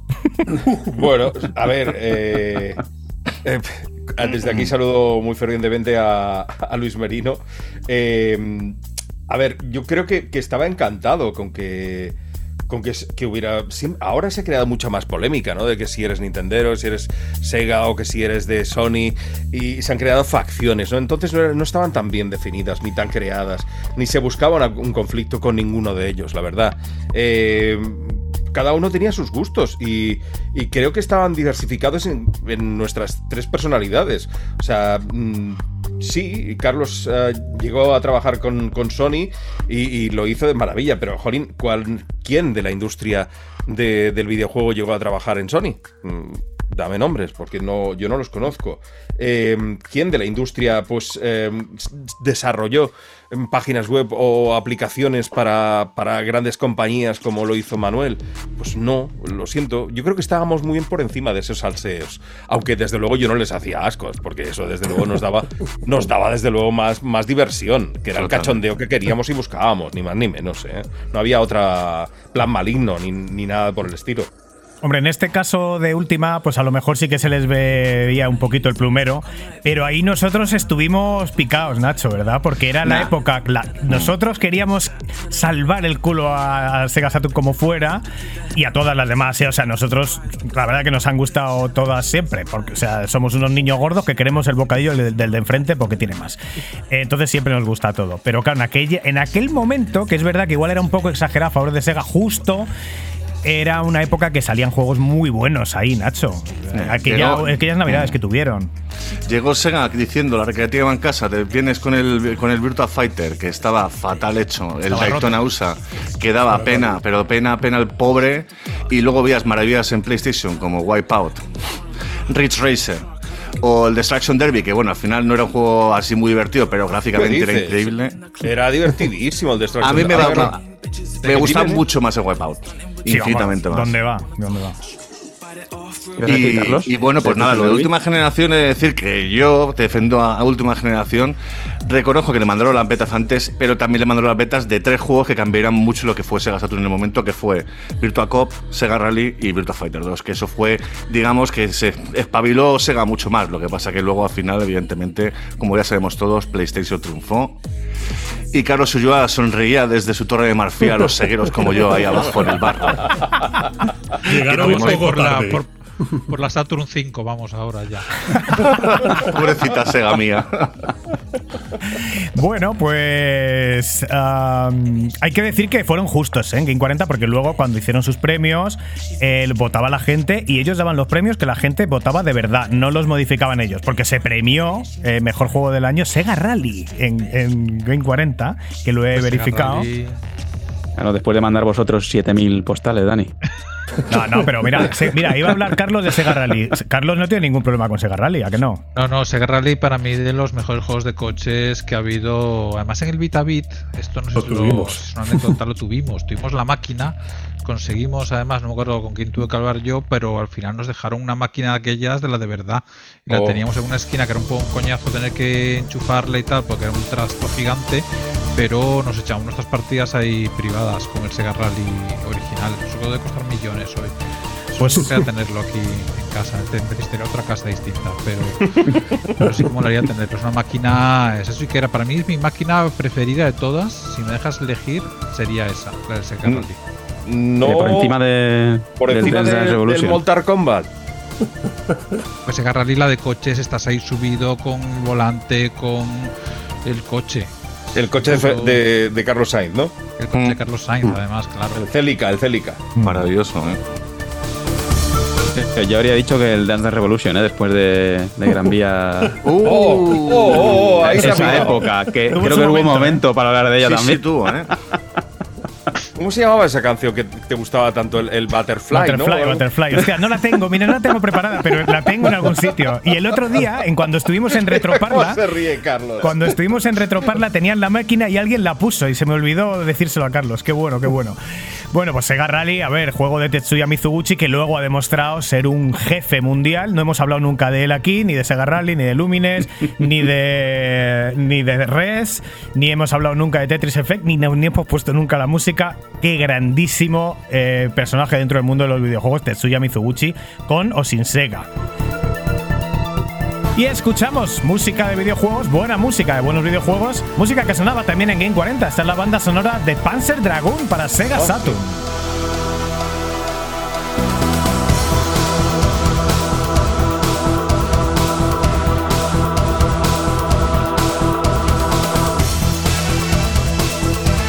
Mira, me- yo me compré la Saturn y me llevé una decepción tremenda con este juego y con todos los primeros, pero la música del Panzer Dragoon era bestial, ¿eh? Espectacular, maravillosa. El juego era muy bonito. A mí me gustaba. intro. Sí, sí, el diseño artísticamente era muy bonito, lo que pasa es que, claro, en Saturn funcionaba muy mal comparado con lo que veíamos en la Play y eh, daba mucha Bueno. pena. Bueno, yo pasé buenas tardes eh, jugando al Panzer Dragoon. O sea, no sé. A mí me sorprende un poco. o lo tengo buen recuerdo, vamos, igual me equivoco, ¿eh? Tengo buen recuerdo solo. No, no, no, vamos, el, el 2 sobre todo lo mejoraron todo lo que le fallaba al 1 y es todavía mejor. Toda la saga Panzer Dragoon está muy bien. Eh, pues si vamos a hablar de más cosas, hubo más gente de hubo gente de prensa que también visitó eh, la- el programa en directo, ¿verdad? ¿Ves cómo te- no tengo que hacerte caso? Seguro que tienes algo guardado ahí otra vez. ¿Qué dices? No, no, hombre, no, pero joder, vamos a dar un poco de espacio a la gente Sabes que tengo tu portátil aquí, ¿no? Que puedo destruirlo en cuestión. Se me puede caer el agua encima en cuestión de segundos. Me da igual. No, eh, si te digo la procedencia, no lo voy a decir porque podría entrar en la cárcel. Pero sí. Yo creo que Sí, gente de superjuegos y de hobby consolas, o Sí, sea, de. sí. Eh, eso sí se peleaba más entre ellos que con nosotros, ¿eh? Sí, eso es cierto, sí. Sí, sí, sí. era muy buena época esa entre el pique entre superjuegos y hobby consolas. Era muy A mí me encantaba. Era un poco pique entre la serie y la COPE con los deportes. Era el Butano y el, y el José Ramón de la Morena. Y de la- también- de la época. Sí, sí, sí. Y de hecho, Carlos Juste estuvo en una de las revistas, ¿no? De en Superjuegos o en Mega Sega, Nacho. Mega Sega. Ah, en Mega Sega Superjuegos no. También No tuviste mucha relación con Mary Station, ¿no? Porque además, Guillem, tú al final acabaste presentando cosas para Mm. ellos, con Pep Sánchez, si no me equivoco. De repente me viene Manuel con una URL que decía, mira, fíjate, es una de las... Hacen una revista en español de videojuegos y tal. Y los entrevistamos en el programa. Creo recordar que los entrevistamos, entrevistamos a Pep, si no Sí, a recuerdo Pep mal. estuvo. Y, y los recomendábamos por la radio. Fíjate cómo, ah, cómo se ligaron las cosas que, que luego a- acabaron siendo propiedad de prisa por distintas movidas financieras y tal. Y acabaron, bueno, yo acabé participando con ellos en un informativo diario de, de videojuegos hecho en casa cuando, cuando estaba criando a los dos primeros niños cuando eran bebés y era aquello era un Cristo para hacerlo en la habitación. Buah. Porque si no ¿Cómo se llenaba el otro. El, eh, mm, jolín, el Pixel. Todo, todo de píxeles, va todo de píxeles. No, no, Pixel, sabemos qué- tío. no- no sabíamos nada original lo del pixel. Es que es muy recurrente lo del Pixel. Sí. Sí, sí, Tenemos que haber llamado Flare Lens o algo así, o eh, Glow Effect. De la época. Gaussian Blur. Es que claro, Motion Blur, sí, algo así. Se podía recomendar en aquella época por la radio una web porque, claro, era una, una novedad. Espérate, que te pongo una cosa. De vídeo. Claro, porque nadie sacaba beneficio, pensábamos que nada. Nadie sacaba beneficio, o sea, por eso lo decíamos. Y además estábamos encantados que había más medios. A ver, ¿a quién pones? ¿A Pep, no? No. De videoadictos No, para no, videoadictos. Zona Foro. El tío del cigarro. Informativo El Pixel. ¿Necesitáis más pistas? ¿Qué tal? Soy Pep Sánchez, eh, fundador de Mary Station. Un abrazo muy fuerte, Guillem, Carlos i Manuel, i especialment a tu, Guillem, amic meu. Me alegra mm, escucharos y veros de nuevo a los tres juntos, eh, como en los viejos tiempos, y claro, como no, contando antiguas batallitas. Espero que disfrutéis de, esta experiencia y, y espero que mm, una sorpresa como la que os han montado os haya alegrado el día. Yo os lo alegraré un poco más, pues como sabéis, cada vez que tengo oportunidad de estar en público, pues cuento un chiste, malo, obviamente. Y con ello me despido. Doctor, doctor, ¿qué va bien para los dientes amarillos? Corbatas marrones. Venga, tíos, un abrazo, hasta luego.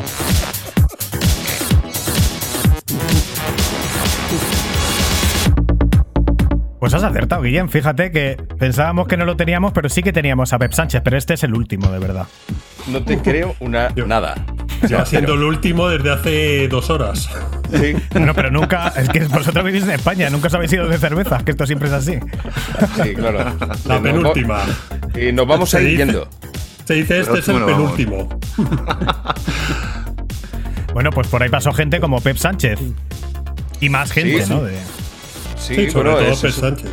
Que estaba empezando, perdona Guillén que te he cortado, pero sí. No, no, dale, Sánchez- dale, dale tú, dale tú, dale tú, que yo estoy harto de hablar. Dale, dale. Sí, estaba empezando, con, ya estaba Internet empezando a coger un poquito de crecimiento en todos los ámbitos. Yo creo que fue el de las primeras revistas que había por aquel entonces de videojuegos. Y para nosotros fue genial tenerla en directo y luego ver cómo ha ido creciendo Mary Station y todos los cambios y saltos que ha dado durante todo este tiempo después. Yo creo que, lo hicieron muy bien en su momento, al principio y, después. O sea, es una revista que ha llegado a ser, pues, sobre todo patria, hecha pa- patria y, de original de aquí y que estuvieron desde un principio. Luego se crearon otras tantas que, que lo hicieron muy, muy, muy bien y que, que gracias a ella el, mercado, la comunicación del mundo de los videojuegos, pues ha, ha crecido en España. A ver, nadie es perfecto, lógicamente. Eh, pero, pero yo creo que nos han ayudado muchísimo a evolucionar y entender y que, que haya revistas de internet, ahora lo hablamos de forma muy natural, revistas de videojuegos en internet, lo hablamos de forma muy natural, pero entonces, imaginaos, finales de los 90, a nosotros nos parecía una maravilla, o sea, nos parecía algo a destacar. La inclusión ¿no? de Internet nos cambió la vida también a todos, no solamente por el hecho de, de que podíamos, eh, no sé, pues, dejar música, no, eso no se puede decir, pero no, revisar información actual en el momento, que al final eh, vosotros eh, comentabais que lo bueno que tenía respecto a las, a las revistas era que la actualidad, que puede tardar mucho, mucho antes que las revistas, que a lo mejor tardaban, pues no sé, seis semanas, cuatro, un mes en sacarla, y luego con el tema de Internet era el momento, tenías la información y ahí estuvisteis vosotros para darlo porque efectivamente era algo muy especial, lo de la web. Eh, ¿Acuerdas que estábamos para conectarnos a internet con Infobia 40.000 pelas de, al mes para que había que pagar? Sí, sí. Era una locura. Era una locura en la época. Sí, sí, absoluto. Bueno, pues cambiando de tercio, eh, otra cosa que nos gustó mucho y que creo que os gustó mucho es lo y que me parece lo más igual lo más importante que hicisteis en todo Game 40.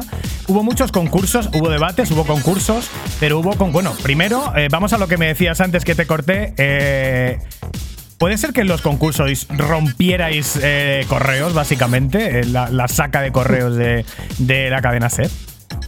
Eh, la rompimos. O sea, Servicios Generales, que es el que distribuía el correo en, en todas las emisoras de la cadena SER y a todas las personas, nos, nos creó un departamento propio con una persona que, que nos subía el correo directamente en sacas. O sea, la forma de comunicación que teníamos entonces era en el contestador automático que llenaba dos cintas de 90 minutos cada semana. El martes ya decía, mira, hasta aquí he llegado y ya las quitaba. Pero, y la otra forma era las cartas que nos llegaban siempre, cartas postales, lo que fuera, nos llegaban dibujos de todo tipo. Y en cuanto a concursos, pues era la forma de comunicarnos en aquella época, no había otra. Luego ya, como dices tú, salió Internet eh, y, a partir de entonces se creó en el IRC del Hispano un canal que se llamaba Game 40, que nos daban sus opiniones de forma inmediata y eso era como mucho más divertido y también lo implementamos dentro del programa. Pero lo de las cartas fue realmente superlativo en su momento. O sea, la cantidad de cartas que llegamos a, a conseguir con, con el concurso de Nintendo fue brutal. Eh, fue increíble. O sea, nos vinieron. ¿Quiénes son esta gente? Nos venía de la SER. Los señores de la SER nos decían. ¿Y estos quiénes son? Estos locos que están el domingo por la tarde. Que han recibido más cartas que, o sea, el 80% de las cartas de toda la cadena SER, eh, de M80, de los 40, de Dial, de Olé, de Sinfo, de cualquier emisora que estuviera en ese momento, nosotros teníamos el 80%, el 80% de las cartas que se recibían en la SER eran nuestras. De un programa es- de una hora los domingos por la noche. Es que es increíble, es increíble. Lo vimos eh, cuando estuvieses en la universidad, que vi el- la hoja. eh, yo si no lo veo, no lo creo. O sea, habrá gente que lo oiga y no, no puede ser que, la, que, la, que, el- que lo que más mueve de un conglomerado de emisoras, que es el más fuerte de España de calle, incluyendo a la SER, sea un programa de videojuegos, el único programa de videojuegos que hay. ¿Cómo, qué capacidad de movilización increíble, increíble. Y me imagino que a través de esa. Hombre, también es verdad que regalabais consolas y un montón de ellas, ¿no? Como 50 Nintendo 64. Sí, sí, sí, 50. Y esto me imagino que de ahí, Carlos, eh, de, de la enorme repercusión que tienen los, los sorteos, los concursos de Game 40, surge la idea, que hoy también sería probablemente motivo de, de que os encarcelaran, de sorteáis un puesto de trabajo. menos, menos mal que, hombre, si fuera el Barça, como decía Guillem, sortearían un hígado. Pero en este caso, eh, eso igual no sé si lo habéis pillado, pero bueno, da igual. Da igual, hay que ser muy futbolero y es un poco turbio. Eh, surge la idea, Carlos, cuando ya estás Joder. trabajando en Inglaterra, en Pero Saint- tiene que ser un hígado de, pri- un hígado de primo, ¿eh? Porque si no, no vale. Correcto. Lo- Yo lo he pillado. Yo lo he Vale, pillado. vale. Que te he visto que no reaccionaba y digo, bueno, esta no ha entrado. ¿Qué le vamos a hacer? Es rebuscadita, rebuscadita. A Carlos se le ocurre montar un concurso de infografía, que es algo, de nuevo, mucho más allá de lo que es un medio de comunicación y está metido en buscar la, la excelencia en el talento de los oyentes, ¿no? Sí, hombre, en aquel momento yo estaba por un lado buscando gente, sabía que en España había gente muy buena y era difícil como tampoco al no haber internet como hay ahora, era muy difícil encontrar gente. Yo sabía que en España había gente muy buena haciendo juegos, haciendo 3D y para mí era como pues como ideal la radio porque la radio automáticamente contratabas con muchísima gente y ya que todos encima estaban tan motivados en mandar dibujos y cosas así, para mí fue una cosa como muy lógica decir, pues mira, podemos dar una oportunidad a la gente que hace 3D de que nos manden lo que hacen y, y a raíz de eso pues hacemos una preselección y unas entrevistas y los metemos un poco en el proceso de, de selección. Tampoco fue que el trabajo te lo dieran así como si fuera un premio que te dan toma trabajo, era más bien entrar en el proceso de selección y ya a partir de ahí como todo el mundo. Sí, pero fue, fue mejor que eso, ¿eh? Fue me- el, el resultado fue mejor. O sea, porque al final no, solo- no hubo un premiado, ¿no, Carlos? Sí, al final ganó un chico, luego ganaron otros, pues al final claro, teníamos ahí ya los currículums y los trabajos que había, que había hecho la gente y al final varios de ellos acabaron en, en Inglaterra trabajando en, en juegos. De los ganadores, incluso de los no ganadores, ¿no? Creo, Sí, vamos, sí. no sé si los conocéis a todos. Sí, sí, sí. sí. ¿En serio? Sí, o sea, hubo, hubo gente, sí, porque al final teníamos, teníamos gente además que hacía cosas muy específicas y hacían trabajos muy específicos de 3D. Había gente que hacía mucho aviones, por ejemplo, había gente que hacía coches, había gente que estaba muy especializada y que esos realmente cuando te planteas tienes un juego delante y te hace falta gente que haga ese tipo de trabajo, pues pues normal darle un toque. Mm, es una cosa- Ay, Dios mío. Yo me acuerdo que participé. Madre mía. madre- ¿Cómo llamamos? Eh, Reactive Animation Group, el RAC era. Y yo participé mandando una ciudad con una nave espacial así, hecho con unos glows y unos flares maravillosos. Los flares, tío. Los flares, esto que les llevaba mucho en la época. Acordaos del juego este de Porsche de PlayStation, que tenía el flare ahí, siempre el flare en toda la cara. Y yo le metí 5.000 flares y obviamente no pasé, no pasé el proceso de selección. Pero bueno, eh, claro, porque como ah, que además gente que no, que no ganó participó y consiguieron curro, yo no. Claro, yo era muy malo, ¿qué vamos a hacerle? Bueno, y muchísima participación, ¿no? O sea, un montón de gente. Eh, ¿Los trabajos eran en general de buena calidad, creéis? ¿O solo los que, ganaron? Había de todo, eh, pero es que el nivel iba desde nivel súper alto, súper profesional, hasta gente aficionada que, que participó. Evidentemente la participación fue mucho más baja que en otros concursos, porque los requisitos, o sea, tener que crear algo y en 3D y en aquella época, pues no estaba al alcance de todo el mundo, pero bueno, hubo una participación muy variada y el nivel de los ganadores, que yo sí que me acuerdo que hubo cuatro ganadores, más que nada porque uno me contactó hace poco por LinkedIn, que flipé un poco, pero nosotros habíamos ofrecido un ganador, pero claro, de repente ellos participaron juntos. No sé si trabajaba en Red Infográfica o cómo nos lo mandaron. Nos mandaron los cuatro, no sé qué. ¿Y qué hacemos? Si es que eran, eran buenísimos. O sea, no, no podíamos elegir a otros, pero dice, tenemos que dar un ganador. ¿Qué hacemos? Y al final dimos a los cuatro. Y bueno, ya Carlos se buscó la vida. Porque creo que dos se fueron enseguida a trabajar para allí para Signosis, otro que era hermano se fue un poco más tarde, y luego el resto de gente, el otro ganador y otros participantes, pues supongo que también les valdría para su currículum un poco. Menos mal que me da tiempo de decir esto porque suena en Pixel Perfect la banda sonora de otro juego de Carlos Ulloa. Esta es la banda sonora de Hello Run. Esto es Dutonk Surging Memories. Temazo, Carlos. Eh, juego imposible, el cabrón, ¿eh? se es está riendo, no, se, no se oye, pero se ríe.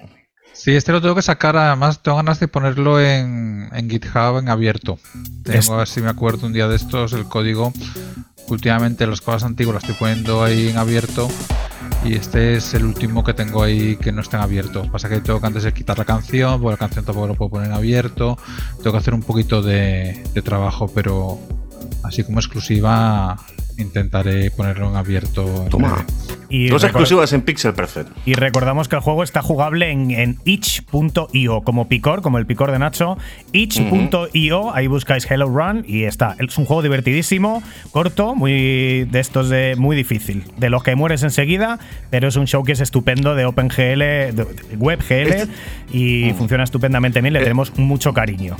El de las puertas, ¿no? El de Sí. las puertas. Sí, Joder, sí, pues sí. 25 puertas yo creo que llega al récord. Imposible el juego ese, madre mía. Carlos. Es un juego que recomiendo mucho para los típicos juegos de fiesta del que pierda beba, porque va muy rápido, bebes muy rápido.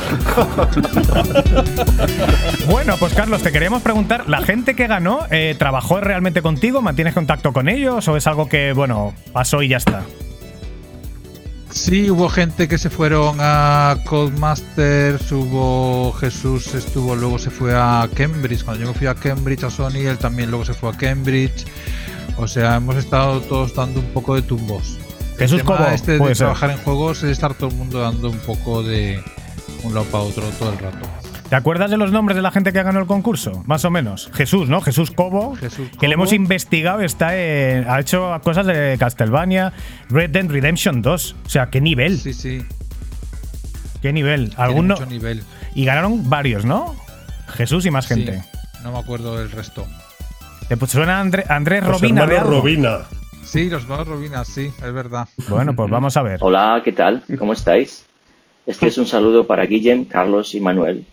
Ah, por si no reconocéis mi voz, soy Andrés Robina y fui uno de los ganadores del concurso de infografía en 1997. Madre mía, cómo pasa el tiempo, ¿eh? En fin, os mando un saludo desde Vancouver. Un abrazo muy fuerte a todos, ¿eh? Adiós. Desde Vancouver para Pixel Perfect, Andrés Robina, ganador hace 26 años del concurso de infografía de Game 40. Ya nos estamos coronando, ¿eh? Este es el último, ¿eh? Ya, ya no hay más. Ha sido a Vancouver a entrevistarle, ¿no? Sí, sí, claro, he cogido, tenía tres semanas, entonces he tenido que coger, ¿sabes estos billetes que son de vuelta al mundo? Pues uno de estos he cogido y, oye, la ocasión lo merecía. Y eran Andrés hermanos, entonces eh, fue él y su hermano. Qué cosa más rara, ¿no? Hermanos que además trabajen juntos.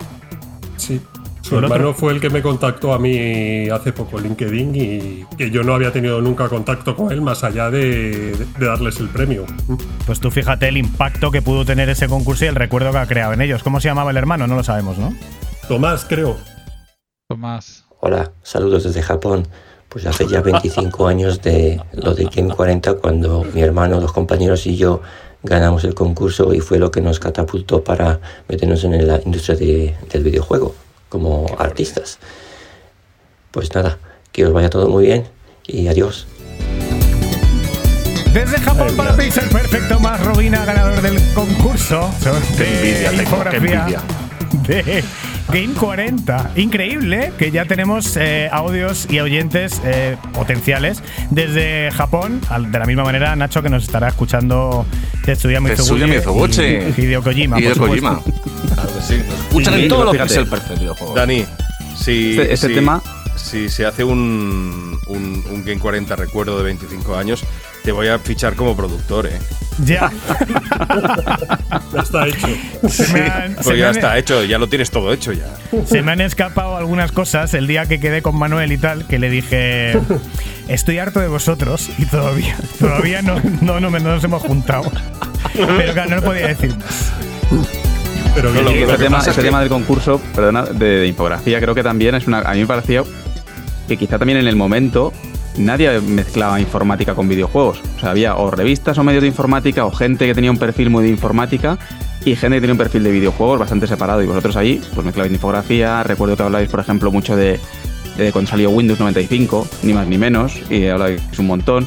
Y de temas que iban mucho más cerca de la informática que de los videojuegos, que también yo creo que os hacía bastante únicos. Y cosas como esta, eh, pues os daba esa credibilidad también, decir como medio, pero ni siquiera como medio, sino como espacio para toda la gente dentro de- del mundillo, que yo creo que también era hacía muy único. Mira, Pues fíjate, te voy a enseñar un DAT en- aquí en la pantalla, a ver si sois capaces de leer lo que pone. Rueda de, prensa, Bill Gates. Wow. Es- Esas cosas. Esas cositas. Pero por ¿cuánta supuesto. gente? ¿Cuánta gente No, no. hemos expatriado de España nosotros desde el Game 40, eh?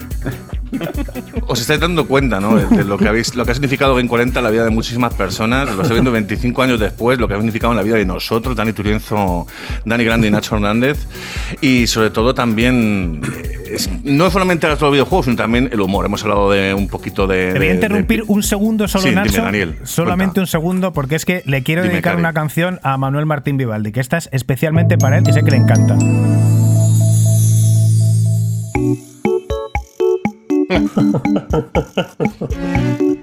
Ya sabes que no la soporto, ¿verdad? Aunque a ti te gusta.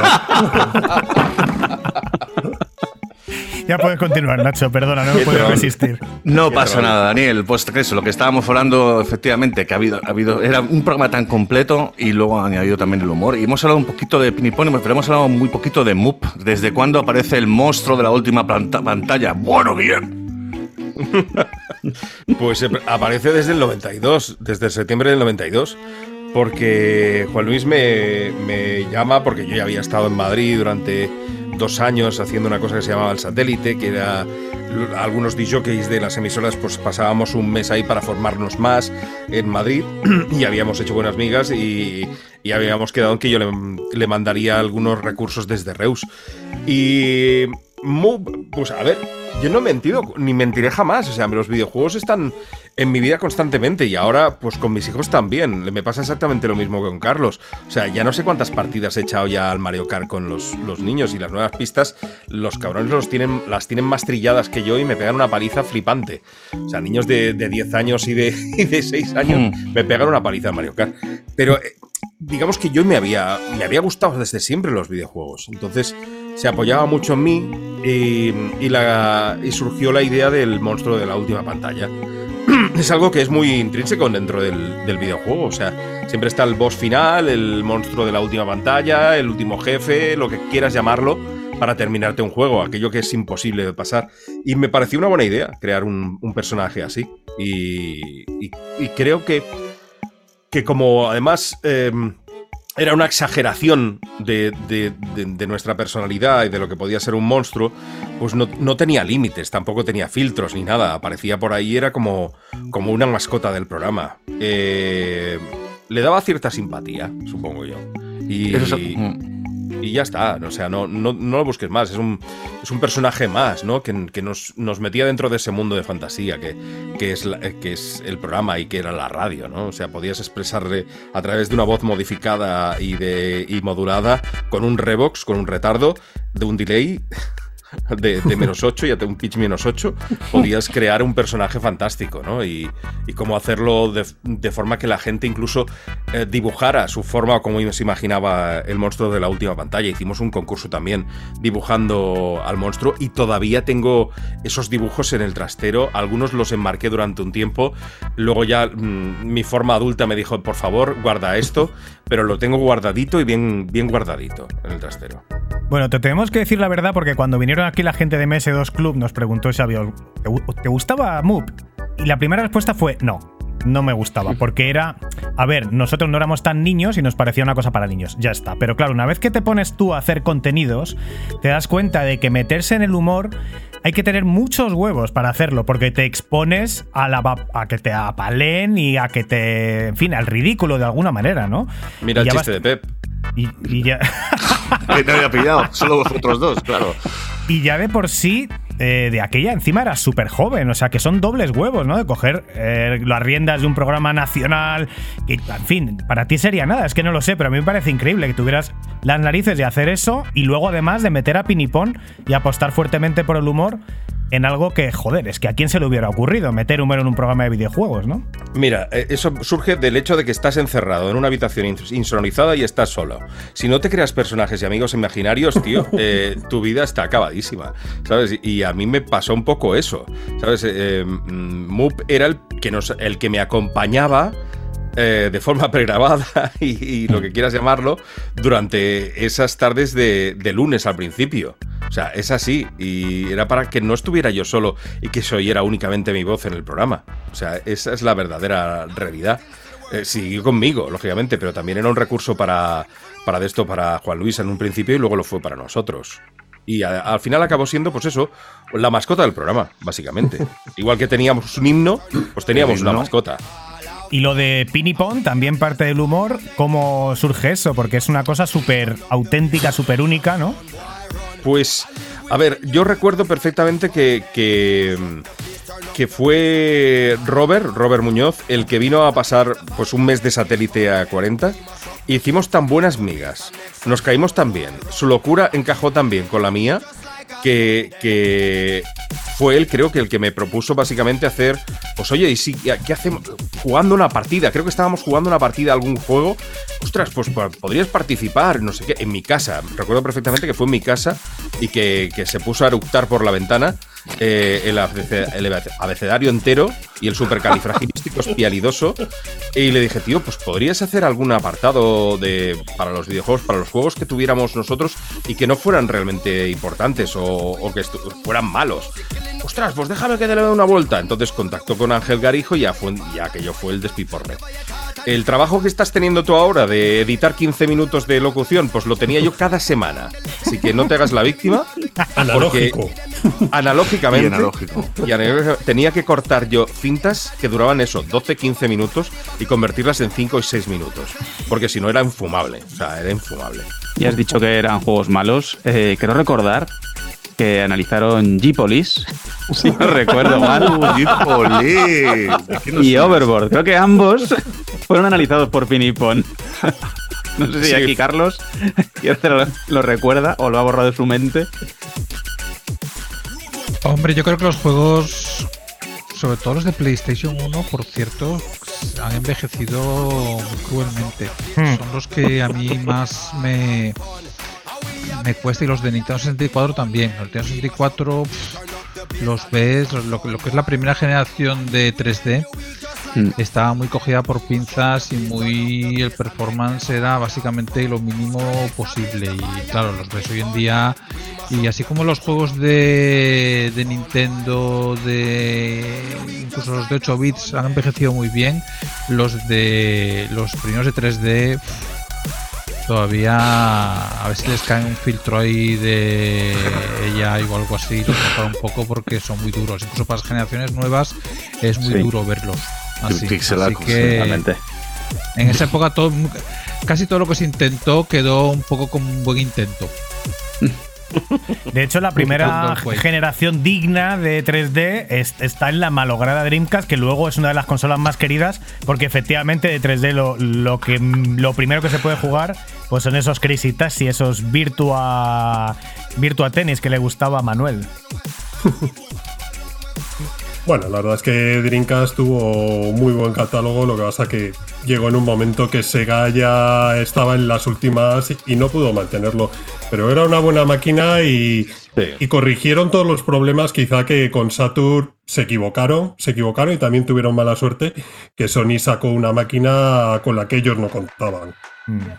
Bueno, estábamos con los Pinipón. ¿Algunas reviews míticas que recordéis de Pinipón? ¿Sería motivo de cárcel Pinipón hoy? No, no. Les. No, no. Les Exacto, cancelarían. totalmente. Sí, es probable, sí, porque. A ver, tampoco hay que hacer presentismo, ¿eh? O sea, en aquella época era lo que había y era el humor que había de aquella época. Eh, no sé si, si hoy en día serían muy correctos, lógicamente. Espero que no, pero al fin y al cabo, el humor o, o la gracia que intentaban hacer eh, se basa en el riesgo, ¿no? Si no das algo que te provoque algo, o de, de- de- o, de- o la carcajada más bestia, o Dios mío lo que ha dicho, pues no, no es humor, ni es gracia, ni es nada, ¿no? Entonces tiene que, tienen que jugar siempre un poco al fuera de juego. Si no lo hacen así, no, no arriesgan nada. Y yo creo que hicieron cosas bastante graciosas para, para aquella época. Creo que lo hicieron bastante bien. Creo que, que- las sobradas que se pasaban eran. algunas veces la carcajada te la soltaban. Y es muy difícil, ¿eh? Ten en cuenta que, que hacer eso, ya lo has notado, es, es tremendamente difícil. Lo que han hecho hoy, aparte de una barbaridad del Señor de los Anillos y tal, que, se les va la y el guion seguramente será de Robert, eh, es difícil. Te haga gracia o no te haga gracia, es muy difícil. Totalmente. Llevarla, llevarlo a cabo y, y- y que luego se salgan del guion, vuelvan a él. Eh, O sea, es, es algo que tienes que tener muchas tablas y hay gente que, que- que la tiene. No, no, y además, oye, que en, a mí me ha sorprendido muchísimo porque en Game 40 tiraban de un juego, pero aquí nos han mandado algo de cero y es la calidad es tremenda. Y si te digo el poquísimo tiempo que tardaron en hacerlo, después de 25 años sin juntarse, en fin, pues a mí me deja alucinado la capacidad creativa y la ejecución tan rápida, los huevos que hay que tener también para eso, porque lo que te decía, en un momento dado, si decías, Manuel se ha ido de vacaciones, Turi, ¿puedes sustituir a Manuel? Sí, bueno, eh, lo haremos mal, pero lo haremos. Tengo 19 años, ¿qué voy a hacer? Pero si me dices, haz un pinipón, te digo, lo siento. No puedo, es imposible, es imposible hacer algo así. No, no, pues esos- ellos estaban para eso, ¿no? Era una sección del programa. mm, A mí me gustaba mucho. Eh, y me pasaba mucho tiempo produciéndola en, el sentido de editándola. Pero luego pues, el resultado, pues también dentro de, lo que es el programa, a nosotros nos daba un descanso, a la gente le daba también un respiro de tanta información. Pues mira, que estamos aquí, tres, de Pixel Perfect, tres de Game 40 y, no, y teníamos dos audios de Pinipon, pero entonces vamos a hacer como el Señor de los Anillos, que sea pues una trilogía.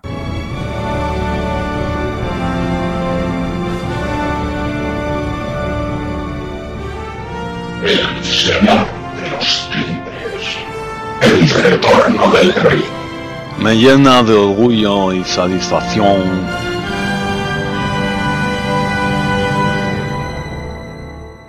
Ya estamos ahí, ¿ves esa puerta grande, gorda? Sí. Sí, pues esa, ya estamos, ala. Tú toca. Joder, pero, pero a, mí, a mí no. Ah, vale, vale. Toca a la puerta. Vale, a la puerta, sí, vale, vale. Tolkien. Tolkien. Tolkien.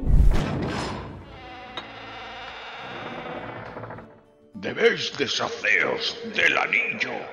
Corred, insensatos. Ya te decía yo, porque le estaba oyendo todo el rato. Este nos ha seguido. Pon el dedo en el centro de la X. Sí. ¿Ves? Estamos aquí. Estamos hemos aquí, llegado. sí. No sé dónde hemos llegado, pero estamos aquí. Y hay, hay un acantilado muy chulo y abajo está el fuego del infierno. Un lugar precioso. Hay eco, mira, eco. Ha dicho que, tenemos que deshacernos del anillo. Elena Anillo, Elena, venga, vamos, vamos. que- eh. Elena, mira, mira, te pones con el hacha a dos manos, ¿eh? Y nosotros jugamos al arre burriquito. Así me gusta, Elena. Venga, empújale. Nos saluda con el dedo mientras cae.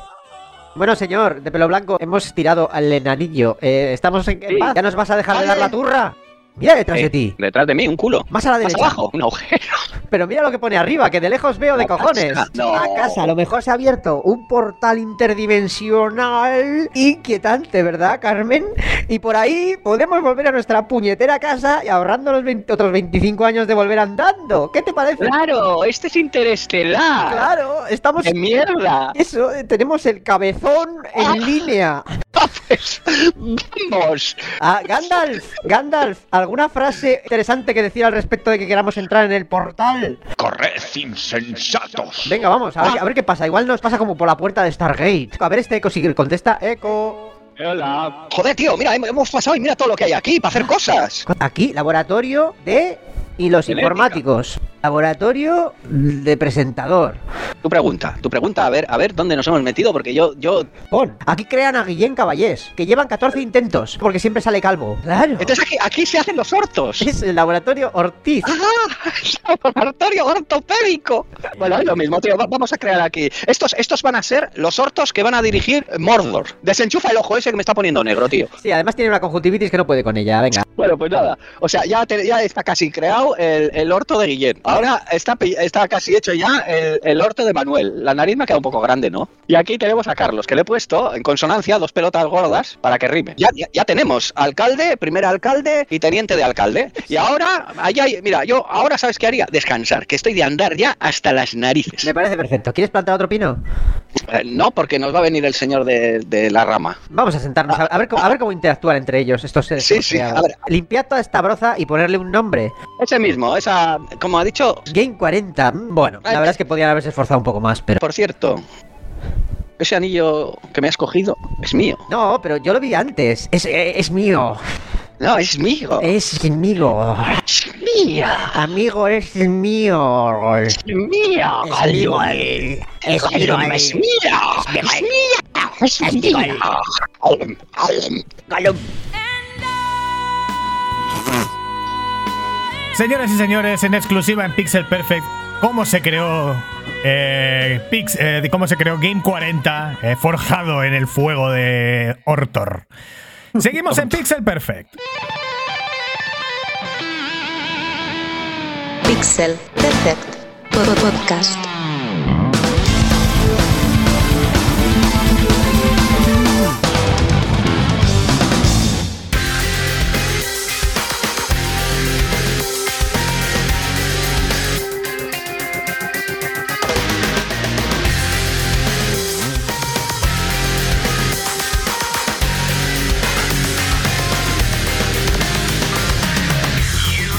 Sigues en Pixel Perfect, sigues en el programa de los videojuegos, en exclusiva con nosotros Pinipon y toda la gente de Game 40, mientras que escuchamos buena música de buenos videojuegos. Esta es la banda sonora de uh, Need for Speed Hot Pursuit. Uh, estos son 30 Seconds to Mars y esto se llama Edge of the Earth.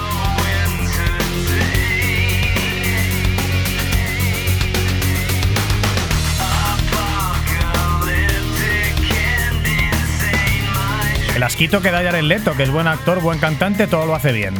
Ah, bueno, comentarios, review de los Pinipong, Guillem, que os han creado básicamente en el fuego de Mordor. Normal, normal. O sea, si tiene un origen Game 40 tendría que haber salido de, del orto de, de los Pinipon. Y además eh, descubrimos que ellos mismos son Smigol, ¿eh? ellos mismos son eh, esa doble personalidad. Buenísimo, buenísimo. Doble, doble personalidad. O sea, ahí hay, un, ahí hay una legión.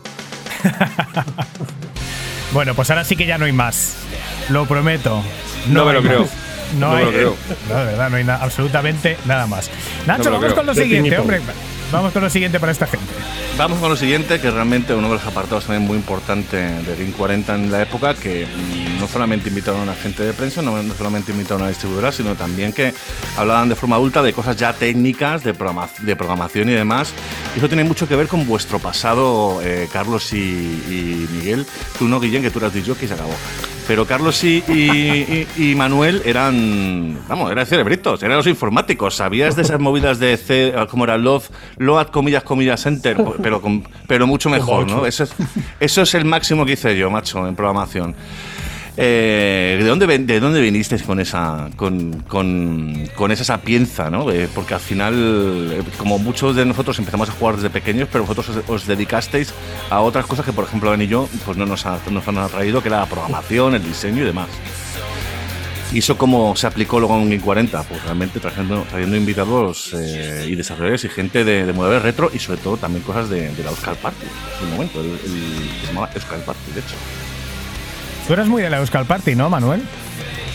Sí, la verdad es que yo empecé como vosotros. Al final, a mí de pequeño lo que me, eh, me surgieron los videojuegos cuando yo era pequeño y me encantaban y me puse a jugar y bueno, creo que lo he contado un montón de veces. Me puse a jugar y a mí lo único que me gustaba era jugar videojuegos. Hasta que mi hermano pequeño me empezó a ganar a los videojuegos y digo, pues esto no puede ser que mi hermano pequeño me gane. Voy a hacer mis propios videojuegos en los que no me pueda ganar. Y ahí me metí un poco el gusanillo de la programación y bueno, me puse a programar, a hacer cosas. Eran los primeros tiempos. ZX81, luego un Commodore 64, una Amiga, luego ya el PC. Y empecé haciendo juegos. Lo primero que aprendes en Basic, copiando cosas de revistas. No había la información que hay ahora. Eso ha cambiado un montón. Y, bueno, mm, mientras estaba aprendiendo a hacer juegos, pues surgió una cosa que es la escena de las demos y ahí era gente que utilizaba los ordenadores para hacer efectos, cosas visuales, plan videoclips en el ordenador. Y digo, pues esto me mola y tiene una parte creativa y me puede valer para hacer juegos y aprender. Entonces me metí en esa parte de la demo escene de crear cosas eh, ahí fue pues cuando empecé a ir a parties como la Euskal y demás. Es por- además por lo que me llevaron a Vitavit, porque había ganado uno de los concursos, creo, y me llevaron allí para entrevistarme al programa y allí fue donde conocí a Carlos. Ah, que os conocisteis allí en la propia Euskal. No, en, en el Vitavit. Ah, vale, vale, Cuando ya me me. Y luego, a nivel de party, bueno, vosotros seguíais activos con el tema, ¿no? También era un muy, muy buen sitio en esa época para reclutar talento. E incluso, no sé si llevasteis también a gente de la Euskal al programa. No, seguro que sí, que las comentamos y, Sí. o sea, nosotros en, en VitaBit hicimos un reportaje de una de las Euskal, fuimos allí a grabarla eh, y trajimos a mucha gente que hacía demos y también a, evidentemente, a Game 40 igual y cuando había una demo pues también las anunciábamos y bueno, seguíamos ahí, era una cosa. Luego esas parties pues había la parte de la escena y luego ya empezaron a salir las fiestas estas para gamers, el online, la, la típica esta de Valencia, Mm. no sé qué, pero era muy distinto y ahora últimamente pues a veces se han juntado, pero bueno, estaba por un lado la parte creativa de utilizar el ordenador para hacer música, infografía, animaciones, demos, programar y la parte de jugar, que, que es muy diferente. Mm, sigue habiendo las dos cosas, ¿no? En la Euskal Party. Vamos, que nosotros estuvimos en la Euskal Encounter. Te podéis encontrar, la gente que no lo hayáis escuchado, un Pixel Perfect en directo, en vídeo, en, en Spotify, desde en directo de la Euskal Party. Muchas gracias. Número 52. Muchas gracias a Dani Ocus por invitarnos y muchas gracias pues a Sabino San Vicente, organizador desde aquella época. Desde de- la primera. Desde la primera y que también estuvo en los micrófonos de Game 40. Hola, saludos a Game 40 desde la Euskal Encounter y recordando no solo las entrevistas que realizamos en directo en aquella época, sino aquella quedada también que hicimos en un bar de Madrid hace ya bastantes años. Pues nada, eh, un saludo de mi parte, Sabino San Vicente, y un fuerte abrazo de parte de toda la organización de la Euskal Encounter. Es increíble el Sabino. Empezó desde la primera Euskal, no sé cuántas llevará ya, pero evidentemente veintitantas o, treinta, vamos. Sí, sí, es Una una, cosa espectacular. Pues mira, no lo conocemos personalmente porque a nosotros ha sido com- completamente coincidencia, no sabíamos de él, nos invitó allí Dani Ocus, nos han vuelto a invitar a Game Gune y gracias por invitarnos y por favor seguidnos invitando que lo haremos todo por vosotros. Y es que habéis tenido, es que de verdad que es una de las cosas que más me gustaba. Habéis tenido en Game 40 eh, gente de todo tipo también, porque era a lo mejor la única plataforma que había para, para darse a conocer o para hablar con gente eh, más metida en el mundillo como vosotros. Ha habido un montón de protagonistas. Sí, la verdad es que en aquel momento ya te digo, estaban las revistas que se enfocaban mucho en los juegos y demás, y nosotros pues le metimos de la parte que nos gusta, de, de hablar con los creadores, de, de todo, intentar enseñar a la gente que los juegos no se hacen solo, que hay unas personas detrás que hacen los gráficos, que hacen la música, que hacen la programación y que hay gente que se puede dedicar a ellos. Y bueno, también con, con la gente que estuvo haciendo juegos en España, pues estuvimos hablando con todos, con Noria Ward, con la gente de Piro, con. Y yo creo que por el programa pasamos todos. Incluso trajimos a Sergio, que es uno de los primeros españoles que colaboró en el MAME. O sea, que un montón de gente ha pasado por el game y siempre que se nos ocurría alguien interesante intentábamos llevarlo y yo creo que nadie nos dijo nunca que no. Vamos a la última época. Eh, vamos allá cuando el, cuando el enfermo, cuando llevas el tiro en el pecho, pero todavía no te has dado cuenta de que te vas a morir. Antes, en la, la última etapa de Game 40. Oh, qué Qué gratuito y qué gráfico. Sí, bueno, pues oye, ¿qué le vamos a hacer? Eh, ¿qué, qué es lo que querías hacer con Game 40, Guillem? Porque la verdad que, fíjate, nosotros, y, y no sé si alguien se ha dado cuenta, empezaste a contar con nosotros, nos empezaste a meter en directo y poco después el programa cayó. ¿Casualidad? No lo creo. Pues no sé si eh, la idea de Game 40 era seguir más igual o teníais pensado cambiarle, darle un giro. Carlos en ese momento estaba muy lejos. En el documental dice Manuel que habíais perdido fuelle. Yo no estoy de acuerdo con Manuel. Yo creo que había que, cambiar, que dar un giro, lógicamente. No, Fuelle no habíamos perdido. Pero sí que, lógicamente, la, trayectoria profesional de, de Carlos y de Manuel seguían su curso. Y no podía depender de ellos absolutamente siempre para, para llevar el, programa y más con lo poco, el poco rendimiento económico que nos daba a los tres. Porque, porque mm, a ver, yo tenía mi sueldo de, de disjockey de 40, pero, pero hiciera alguien 40 o no lo hiciera. O sea, eso no variaba en absoluto. Ellos cobraban una pequeña colaboración, pero mm, era muy poco. Entonces, mm, yo ya veía que lógicamente había que tomar el relevo por parte de, otra gente. Eh, lo que pasa que en esa época también se me plantearon muchos retos profesionales muy a, la vez y, y no me lo pude plantear de forma seria, eh, de buscar un plan alternativo. Y no sé, eh, todo surgió muy rápido en, en ese verano y en, en otoño ya pues eh, cuando se dijo pues ya que terminaba el game y empezaba otro proyecto, ¿no? Eh, a mí también me pilló de sorpresa. Y a contrapié. Creo que fue una mala decisión, ya lo he dicho mil veces, decisión directiva de- del director de, de 40 en aquella época. Paso de decir tan infausto nombre para evitar demandas. Eh, pero no nos sentó bien a ninguno, ¿eh? Creo que fue una, una muerte, eh, digna o no, eh, pero, pero no nos sentó bien a ninguno, la verdad. Bueno, pues en Yo aquella última. Sí, dale, dale. Per- Perdona, Dani, que yo tampoco estoy de acuerdo con Manuel. Bueno, un poco sí.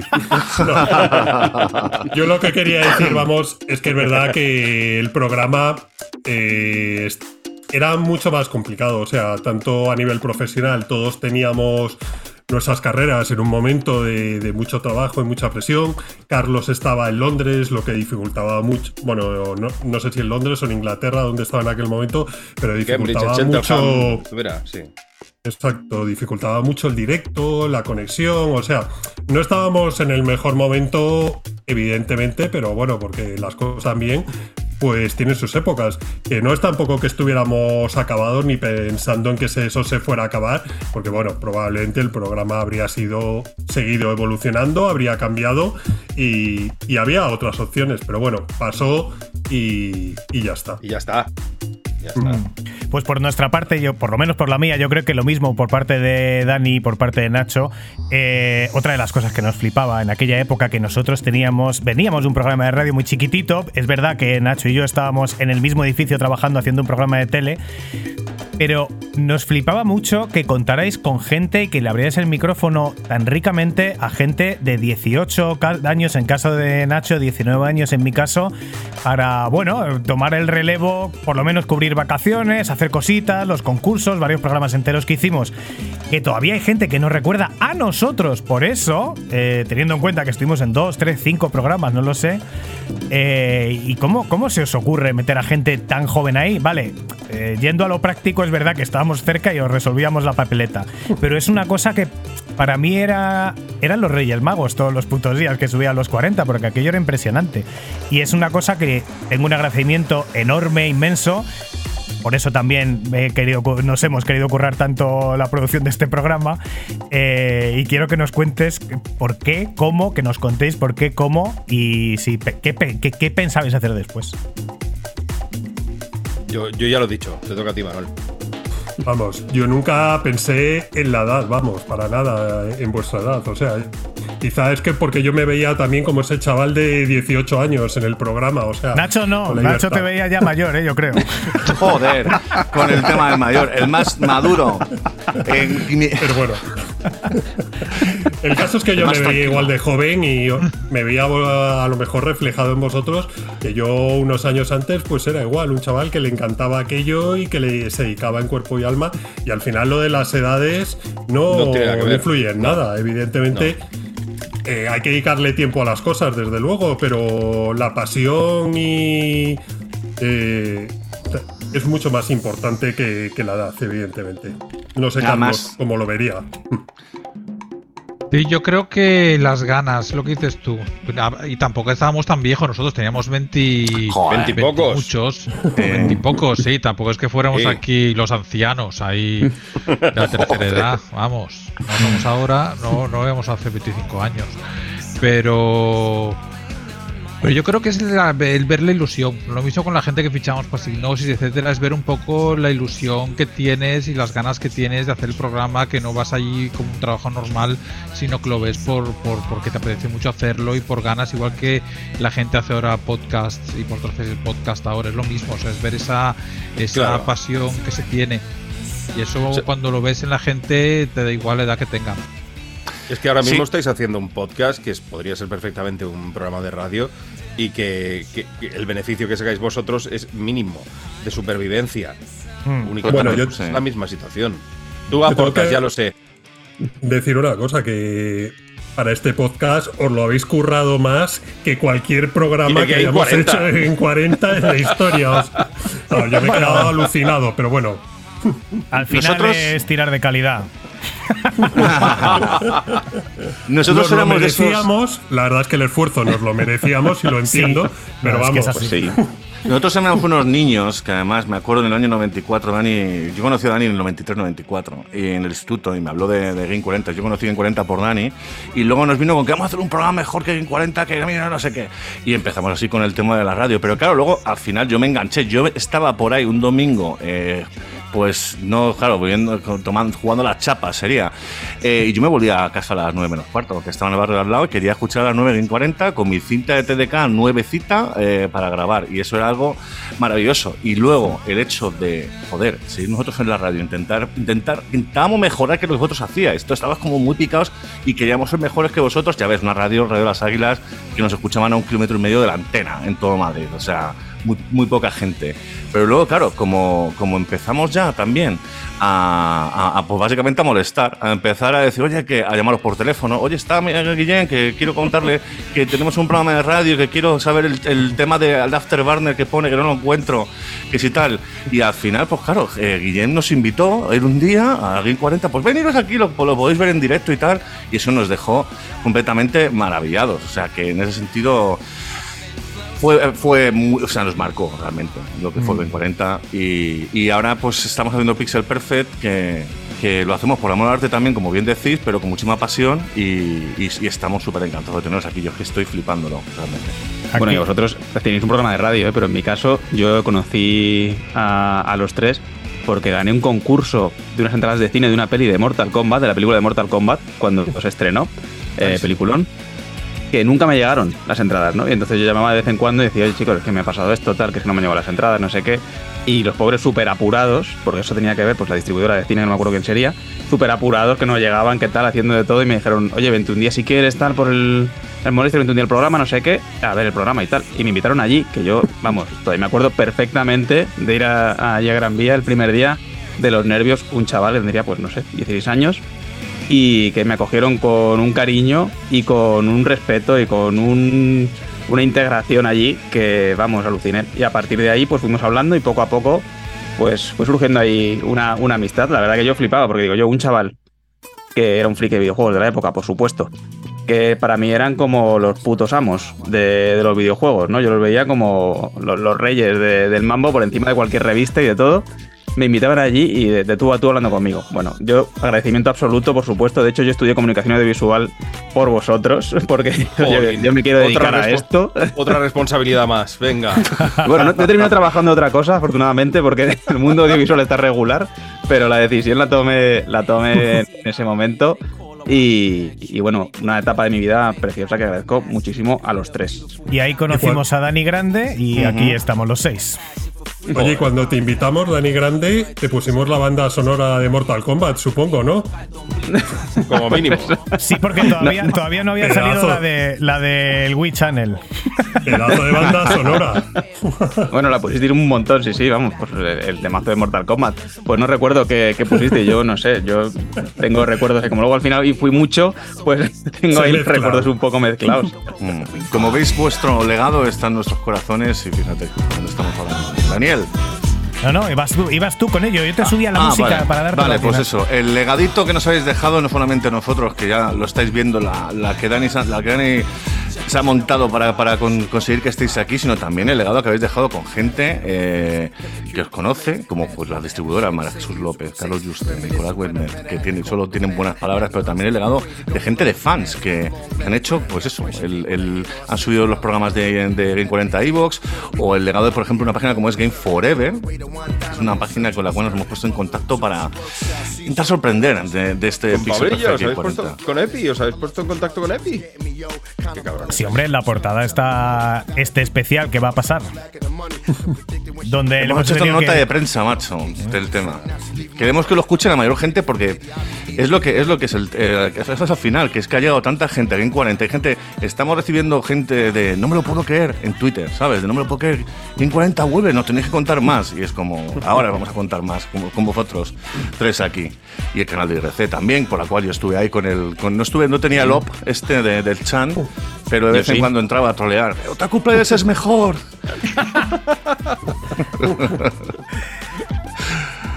Y luego más adelante, pues nada, claro, efectivamente, Anillo empezamos a movernos por el tema de la prensa, ya empezamos a entrar un poquito más. Yo entré una vez de, eh, bueno, aparte de debates, buah, eh, pro Sega, pro Nintendo, pro, pro Sony, y alguna vez entré en plan colaborador de, de la Feria Española del Recreativo, que había tenido la suerte de ir, digo, pues venga, me dan cinco minutos hablo de las recreativas y tengo una voz, pues eso, de niño muy chiquitín, muy chiquitín.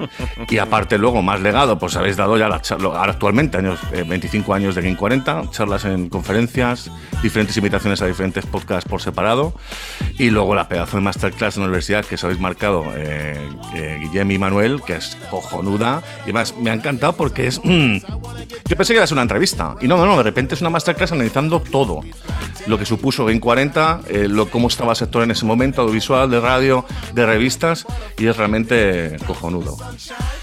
Así que nada, yo ya llegado, llegado hablando, hablado, habiendo hablado del tema del legado, eh, ¿cómo fue los años posteriores? Eh, la separación de los caminos. ¿Surge alguna propuesta de volver a hacer lo mismo o algo parecido? Hay semana que no, que no surca. Al menos a mí, ¿eh? O sea, tengo al, al jefe de Radio Fórmulas, a Vicente Argudo, que es una bellísima persona y que dirigió durante un tiempo el Game 40 en sus posteriores ediciones. Y digo, tío, hay que hacer algo, hay que hacer algo. Y bueno, yo creo que este estamos, año, ¿eh? pues, ya, ya lo sé, ya lo sé, ya lo sé, ya lo sé.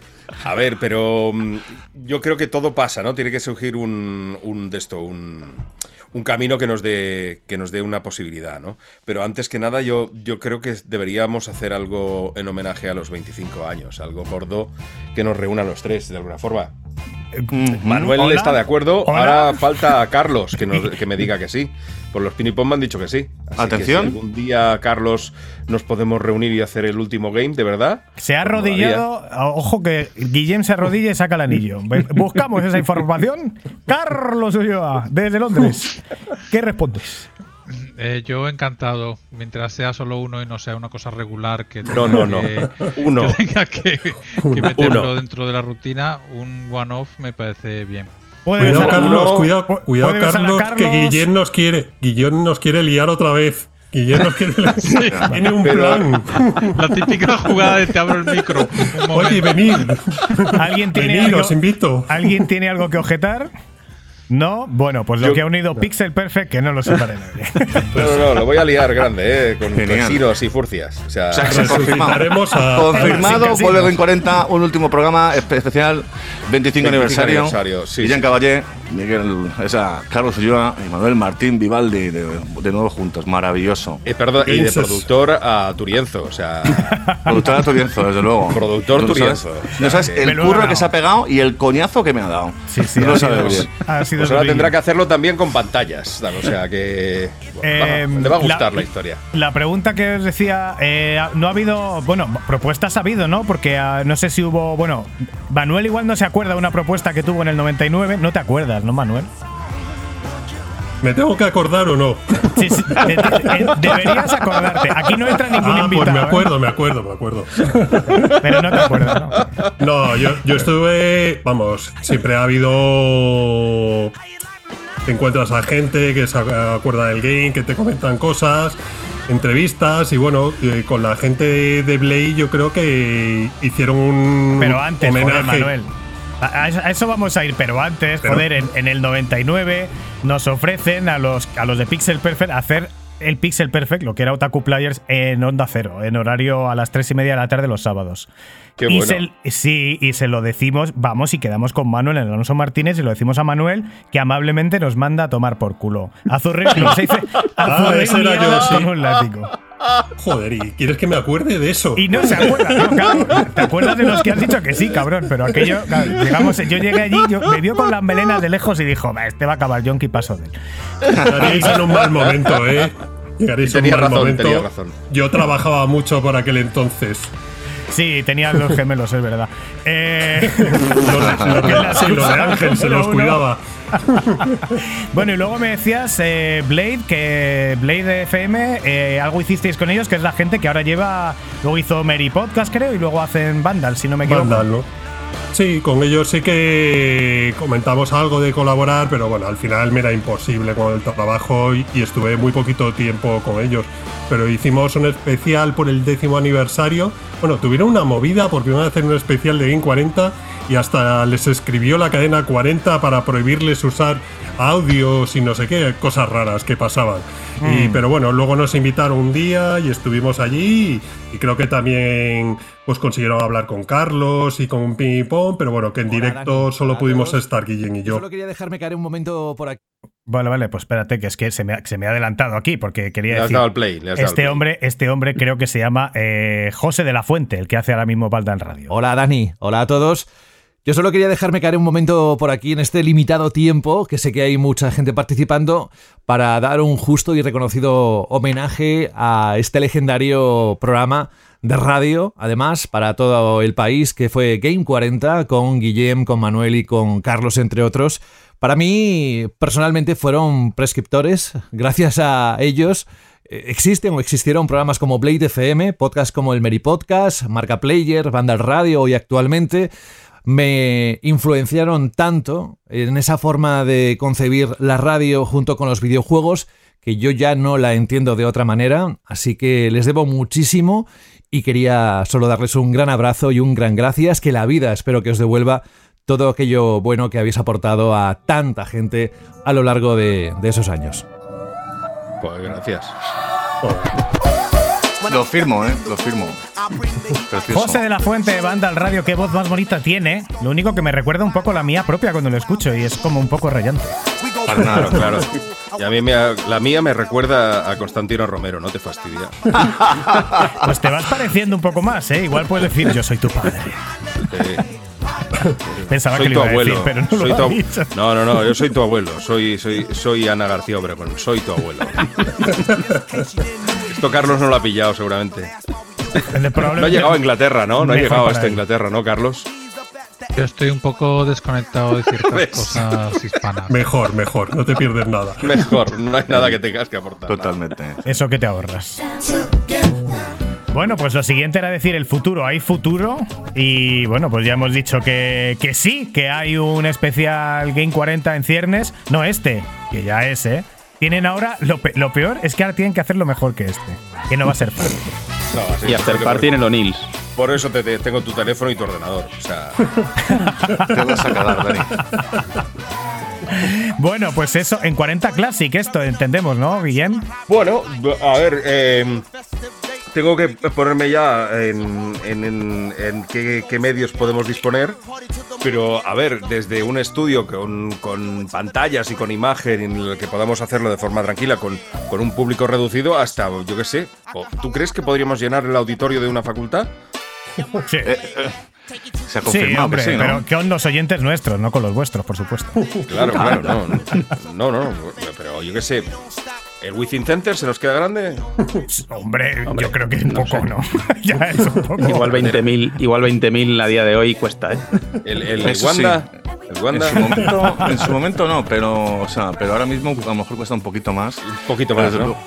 Pero desde luego yo, eh, se han hecho un documental en el año 2020, un, un señor que se llama Miguel Ángel Guzmán, y me faltaba, ese vídeo tiene, eh, tiene bastantes me gusta, o sea, tiene como mil y pico. O sea, que con esos mil y pico, si, No, le- si les eh. avisamos con tiempo, ¿Y precios eh, yo creo que, populares? que podemos llenar. Podemos llenar algo.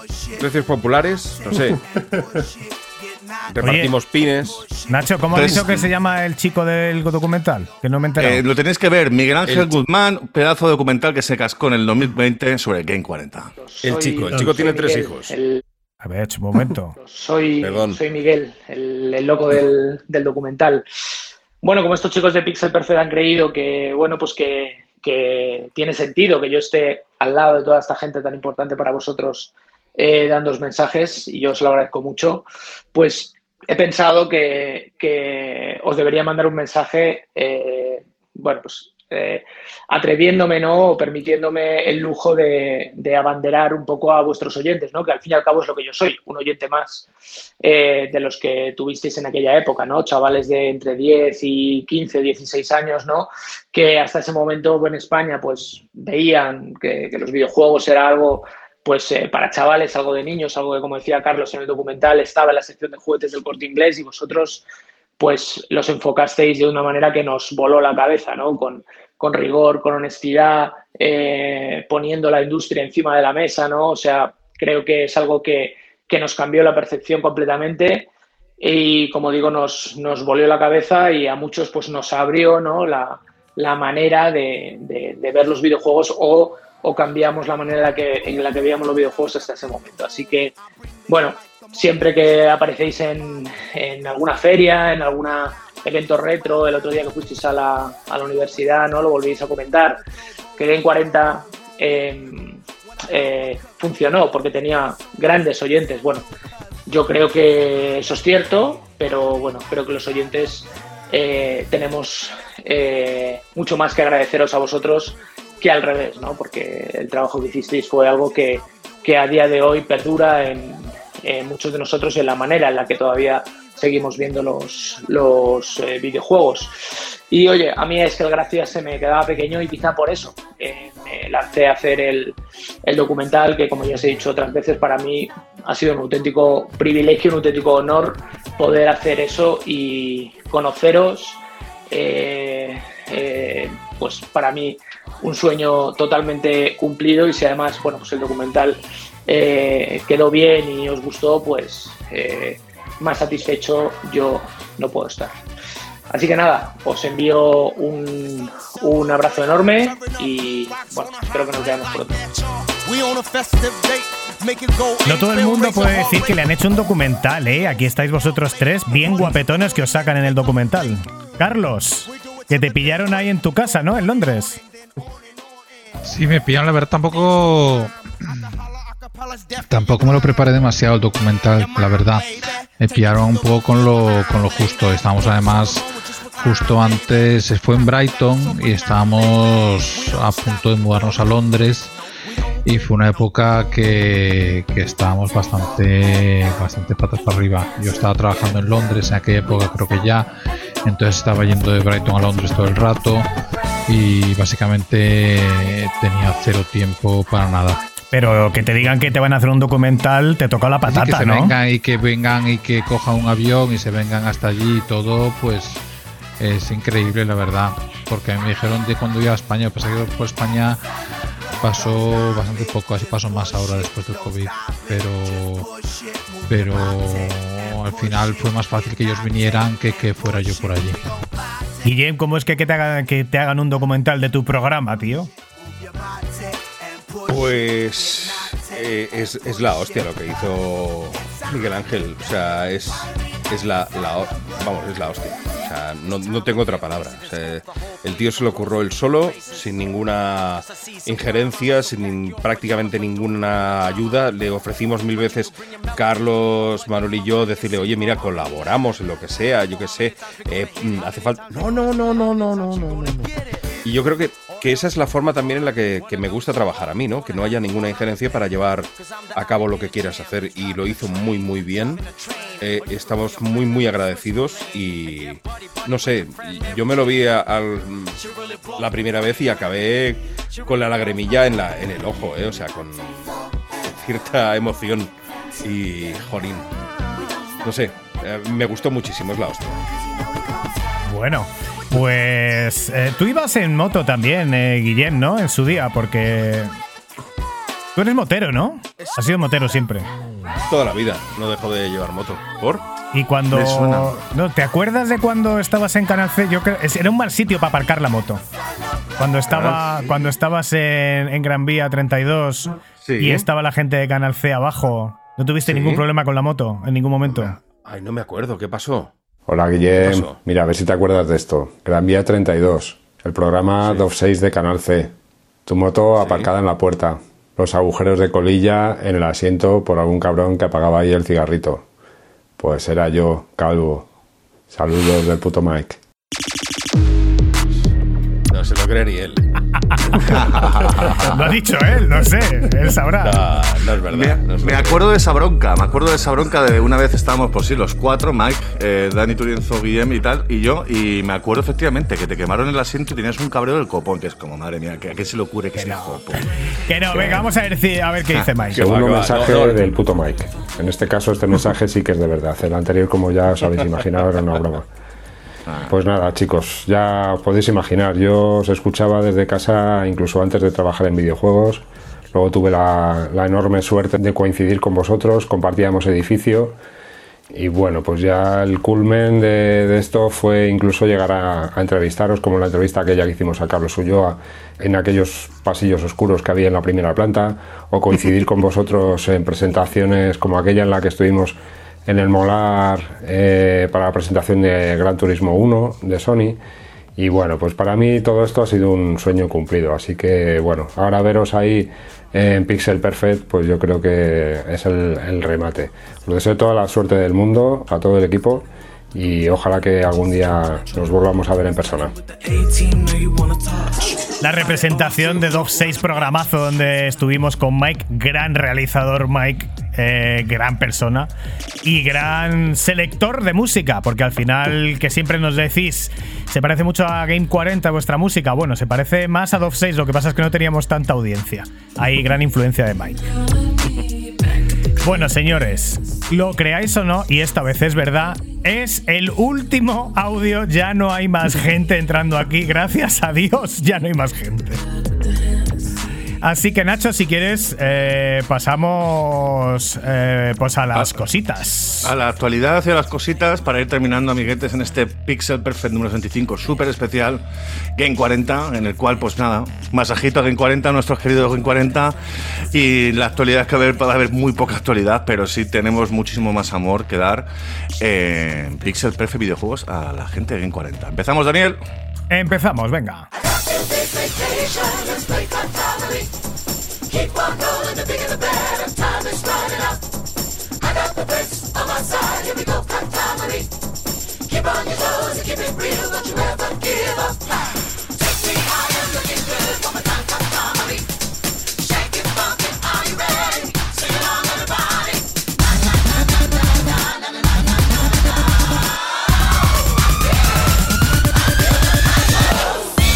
Y en Pixel Perfect número 65 tenemos titulares, pero más que titulares va a ser amorcito rápido por parte de la gente a la cual habéis hecho feliz haciendo Game 40. Os hemos dado gente que conocíais, pero vamos a contar ahora mismo gente que no conoce y que nos sigue a nosotros, que están flipando. Y por ejemplo, tenemos a un Patreon, Javi Mora Shane, y considerando la edad y trayectoria de todos los partícipes del próximo podcast, que es este, como padre de un número impar de hijos, tiene curiosidad por conocer su opinión acerca, vuestra opinión acerca de lo siguiente. ¿Cuál es vuestra percepción de la chavalada actual en el entorno de los videojuegos? ¿Están creciendo y aprendiendo en torno al mismo con mejor o peor calidad? ¿O están más o menos influenciados por terceros que en nuestra época, pues de los 80 en adelante? ¿Cómo veis ahora la chavalada? ¿Está ya más preparada que nosotros? Empieza tú, Manuel. Yo- Ah, Carlos, perdona. Estoy bastante en contacto con la gente que sale ahora de. Hay, hay carreras de hacer juegos. No antes, antes claro. era como ciencia ficción. Entonces ahora hay carreras, entonces la gente estudia ahora. Buenísimo, además yo yo, yo, yo cuando cuando los, los cuando hablo con ellos les pregunto además porque es en plan que tienen que hacer un juego de proyecto fin de curso, o sea, son unas cosas que en nuestra época habríamos matado a alguien porque nos dejaran algo así, pero pero no era así. Pero hoy en día la gente, pues eso, y estudian y se especializan y, y digamos que lo ven como un trabajo más, no lo ven como una cosa como una cosa extraña que haces ahí un poco que aprendes por tu cuenta. Entonces yo creo que por un lado pasa eso ya, que la gente lo trata como una carrera. Aquí además en Inglaterra hay ahora unos unos tramos que puedes empezar básicamente con 16 años, ya puedes empezar a especializarte en videojuegos o música, antes incluso de acabar la, la secundaria. Entonces son formas mucho más accesibles para la gente y la gente, lógicamente, los que están ahí, gente que, que les encanta jugar, no solo juegan a juegos de ordenador o consolas, juegan a juegos de, de mesa, juegan a todo tipo de juegos, son gente que son especialistas en juegos. Y Manuel, tú coincides No. con él porque en su época, ¿qué tenías? El libro del Basic, eh, el- las revistas que habría código y ensamblador, imagino. eh, ¿y ¿Cómo se aprende eso, macho? Yo lo suerte, o sea, muchas veces el único libro que tenías era el que venía con el ordenador, que los ordenadores venían con un libro de Basic para programar y demás. Luego ya empezó a salir algún libro, pero la verdad es que, como dice Carlos, ha cambiado todo. O sea, no solo las carreras, internet. Hoy en día, si quieres algo, es ponerte, es simplemente dedicarle tiempo y lo vas a acabar encontrando y vas a poder hacer lo que quieras. En aquellos tiempos era más bien una cosa de, de probar, fallar y volver a intentarlo. O sea, y si tenías suerte y conocías a alguien, ah, no, pues yo conozco uno que programa también, y este justo tenía otro libro, había traído una revista de Inglaterra, y. O sea, pero era un mundo muy distinto y, y yo creo que los chavales de hoy. Luego hay otras cosas que estarán mucho peor y, y evidentemente hay que adaptarse a los tiempos. Pero vamos, las posibilidades que tienen hoy en día, eh, pues no son, no se pueden comparar a, a lo poco que había en nuestra época. Y Guillem, ¿hay, ¿hay carrera de DJ o no, no hay carrera de DJ? Sí, sí, sí, sí, hay escuelas de, de DJs. Tengo amigas que, que se dedican a, a enseñarse cómo ser DJ de, de discoteca. En cuanto a presentador de radio o DJ de radio, es algo que, que bueno, pues que, que ha decaído un poco porque antes había mucha emisora local, los 40 tenían muchas emisoras en toda en toda España y las demás emisoras eran toda España en vez de centralizarla todo en, en Madrid y distribuir a las distintas antenas. Ahora hay menos escuela, la gente ya no tiene esa pasión por ser disc jockey de radio, pero sí por comunicar. Ahora las cosas han cambiado, o sea, ahora hay todos quieren ser youtubers, todos quieren ser influencers y al, al fin y al cabo es una evolución de- del comunicador base, ¿no? O sea, da igual que tu medio sea la tele, la radio o escrito. Ahora es por YouTube o por Instagram o por TikTok o por como quieras llamarlo, por, redes sociales. Y la aspiración de los chavales es convertirse en un comunicador, como lo es actualmente, pues yo que sé, eBay, Ibai, perdona, eBay no, Ibai o cualquier otro de estos que actualmente son gente que, arrastran millones y que tienen más audiencia, ya no digo que en las televisiones, sino que, un conjunto de televisiones enteras. De hecho, además, hablando de los creadores de contenido, como dices, en YouTube, tenemos un creador de contenido que además le sigue muchísima gente y se gana la vida con ello, que es la poción roja Koyuki, que tiene un mensaje para vosotros, que fue además el que nos ha comparado, como he dicho antes, de grande con vosotros. Que quieres, eh, quiere realmente agradeceros de corazón toda la influencia que, tuvieron, eh, que tuvisteis en él, en su canal, y en esos tiempos tan duros sin internet y cuando los gamers éramos más perseguidos que queridos, que en 40 era un pequeño rayo de luz en un páramo informativo muy vacío. Gracias a vosotros siempre supo que se podía hacer un programa de videojuegos sin dar vergüenza ajena y eso no tiene precio. Eso es vuestro legado, chicos. Eso es así. Hay que decir que Koyuki, La Poción Roja, es un canal de YouTube con casi 300.000 suscriptores. ¿eh? O sea que se os quiere eh, bastante. Con este sí que llenáis un este. Si lo promociona él, vamos. Está claro, es evidente. Lo que pasa que ya Koyuki, si nos ha escuchado, ya tiene una edad, ¿eh? También tengo que decir. Sí, tendrá creo que no sé, cinco años menos que nosotros, algo así. Pero vamos, sí. Un campeón que te cagas, el señor Koyuki. Así que nada. Bueno, pues vamos Daniel. a ir, eh, Dani, venga, eh, Dani, Nach- Nacho, Guillem, Dime. Carlos, eh, Dani Grande, nos ya. Venga, voy a meter un jingle y nos vamos a ir cerrando. Bueno,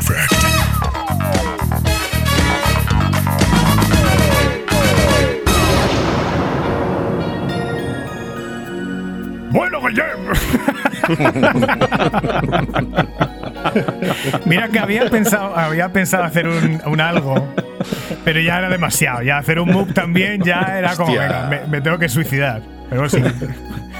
Mira que Pues te- mira, te hubiera quedado bien, ¿eh? Yo te hubiera aplaudido. Mira. Sí, iba a hacer un mob, un mob que iba a ser el monstruo de la última fregona por aquello de mob, pero ya es que no he tenido tiempo. O sea, es que de verdad han sido.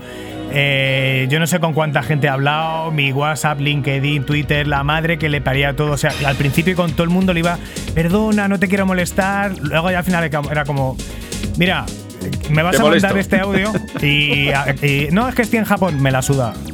o sea, por favor, eh, ¿quién eres? Eh, bueno. Estamos en, en No Game 40, estamos en Pixel Perfect con Carlos Ulloa, con Manuel Martín Vivaldi, con Guillem Caballé, creador de toda esta movida, intentando sacarle la lagrimilla. Eh, Les íbamos a trolear un poco, pero no nos ha salido. Nos ha Nada. salido un masaje de Nada. mil pares de cojones. Así que os tengo que pedir rápidamente Pelotas. vuestros pensamientos finales para ir despidiendo esto. Carlos, que eres el que menos habla. Pues hombre, muchísimas gracias por todo el esfuerzo eh, Pixel Perfect, impresionante el despliegue, eso lo primero. Y a toda la gente que todavía se acuerda que es milagrosísimo, que se acuerden de algo de hace tantísimo tiempo que yo prácticamente no me acuerdo. Entonces es realmente, es realmente importante, yo creo, darse cuenta de todo aquello como fue y sobre todo cómo ha evolucionado ahora y lo que ahora son los podcasts y lo que ahora es la gente que los creadores de contenido, etcétera, que era un poco lo que a lo mejor nosotros intentábamos hacer sin saber lo que estábamos haciendo. Entonces yo creo que aparte ya del tema de los videojuegos, que también yo creo también fue importante, pero yo creo que es eso, yo creo que el- la gente que esté que se lleve bien y que, y que un programa para hablar de algo que les interesa y que también le interesa a la audiencia, yo creo que es ahí donde está el principio de todo. Manuel Martín Vivaldi. Pues nada, os, tengo que dar las gracias porque llorar todavía no, pero he flipado un montón. Igual que en estos años he flipado cuando había gente en el trabajo que me decía, ah, yo te escuchaba y no sé qué. O cuando Miguel Ángel nos llega 20 años después del programa y nos dice, voy a hacer un reporta un documental de Game 40. Y digo, bueno, un flipado, pero este ya el récord. O el- cuando nos llaman de una universidad para hacer una una conferencia de un programa de hace 25 años para unos chavales que no habían nacido. Y, pero es que hoy ha sido increíble. O sea, la gente que habéis reunido aquí, o sea, o, oír a Juan Luis Ferrer, que nosotros no le, yo no le veía desde que creo que hicimos un- unos Game 40 con él cuando Guillén se rompió la o algo así, o se cogió vacaciones, pues acabamos haciendo el programa con Juan Luis Ferrer y, fue una experiencia increíble. Y vamos, y a Ángel, Ping y Pong, a Juste, a Nico, a María Jesús, a toda la gente, a Pep, a, a los ganadores del concurso. O sea, yo es que he flipado. La verdad es que no sé cómo lo habéis conseguido en tan poco tiempo. Nada, y un abrazo a todos ellos y a vosotros, gracias. Y, y bueno, que si lo llego a saber, o- os dejamos hacer otro especial de Game 40 cuando queráis. Bueno, total. El director de todo aquello, Guillem Caballé, ¿qué nos tiene que decir de esto? Pues que os lo habéis currado un mogollón. Que, que hablo contigo, Dani, porque te voy a necesitar. Ya te lo digo desde ya. Lo que Y- pasa es que eh, la- eh, mi Nada, salario, nada, no. mi salario no, no, que antes era poner el culo, a eso evoluciona No, no. bastante. ¿eh? No, tranquilo. Tienes, tienes más órganos en tu cuerpo, no te preocupes. Exacto. El hígado lo quiero mantener. Tú verás. Eh, que gracias por el esfuerzo también, Dani. eh, aparte de la gente que ha participado y que nos ha mandado los audios, porque es flipante. Gracias a ti y a, y a- a todos los del Pixel Perfect, a, a todos, a Dani Grande, a Ignacio, a todos, a todos, a todos. Eh, gracias a ti también por, por la, la meticulosidad en- a la hora de hacer este programa, que nos has vuelto locos a todos para que sonara muy bien. Sé que es doloroso, gracias por sufrirlo. No, tranquilo, tranquilo, ya te lo haré pagar con creces. Eh, y gracias, una cosa más, por habernos reunido a los tres, que es algo que creo que necesitábamos todos.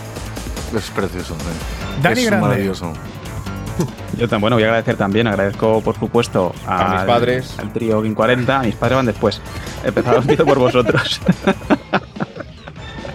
a Carlos, Guillem, Manuel, porque, vamos, egoístamente para mí esto ha sido una maravilla, un, un rato genial.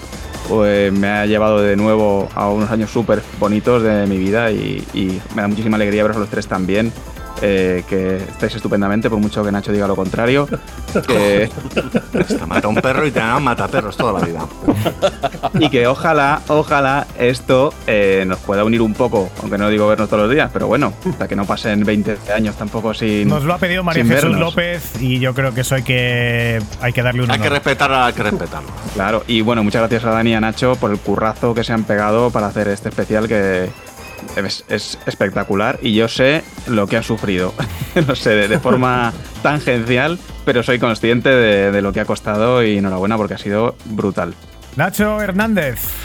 Pues nada, mi agradecimiento van a, por supuesto, en 40 a Carlos, Manuel y a Guillén, como no, no puede ser de otra manera, ah, porque nos habéis, o sea, habéis hecho nuestra adolescencia mucho más feliz y sobre todo nos habéis abierto la puerta cuando a lo mejor en otro sitio nos habéis encerrado. Así que muchísimas gracias. Por supuesto, gracias por haber estado aquí. Es nuestro programa más largo, Pixel 65. Normalmente estamos a la hora. Muchísimas gracias por vuestro tiempo, de verdad. También, por supuesto, a Miguel Ángel por sus contactos, a Game Forever por el apoyo, haber hecho correr la voz a toda la gente que nos ha mandado audios, gente que, que conocíamos hace muchísimo tiempo, a Dani Grande por estar aquí, sobre todo también, no solamente en un programa especial como, como de Game 40, sino por estar con nosotros en Pixel Perfect Videojuegos, que sabes un montón y que te un montón. Y por supuesto a Dani Turienzo, que ha sido el ideólogo de este pedazo de programa y de este pedazo de especial, que se lo ha currado tanto y realmente... eh, yo he apo- aportado muy poquito, pero él, te lo juro, eh, de no dormir. Yo, yo he soñado con Game 40, pero he soñado con Game 40 por culpa de Dani, que no veas la- el curro que se ha metido el Menda. Así que nada, filetaco, te voy a invitar cuando vayamos, cuando esté en Madrid. Y nada, Dani, muchas gracias, tío. Y yo que lo agradezco, soy Dani Turienzo, esto es Pixel Perfect, tres horas de Pixel Perfect, un día muy especial. Y ahora sí, esto tiene que llegar en algún momento, nos vamos. Ready?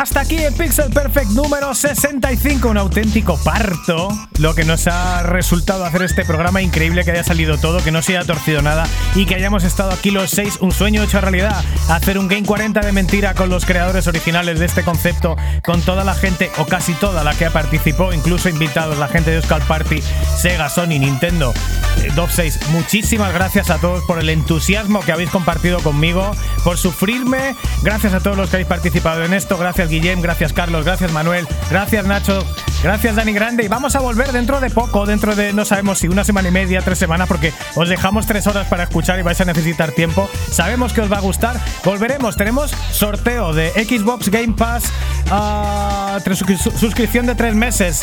Vamos a tener dos de ellos. Vamos a tener un Sí. sorteo de Tetris, Nacho. Paper Trees, sí, de la gente de acá de que nos ha dado una clave muy amablemente. Y poquito más, Daniel. Y dentro del día 6, de nuevo volvemos a hacer un directo especial desde Game Gune, organizado por la Fundación Euskaltel, igual que organizan la Euskal Party. Por lo tanto, Pixel Perfect, esto no para, esto no termina y estamos muy contentos de que estéis todos ahí. Acordaros de dejar eh, vuestro like, de hacer eh, la suscripción, de darle campanita y acordaros de que os queremos mucho y que gracias por escucharnos, sobre todo a la gente que está en Patreon, que no nos da tiempo a mencionarla. De nuevo, Nacho, te quiero mucho, gracias por estar aquí. Igualmente, tronco. Gracias a todos vosotros. Volvemos dentro de dos, tres semanas, no sabemos exactamente, pero volveremos seguro con eh, Pixel Perfect número 66. Todo cambia, nada permanece. Y aquí estamos nosotros para contároslo. Hasta pronto, chavales. Hasta luego. Adiós.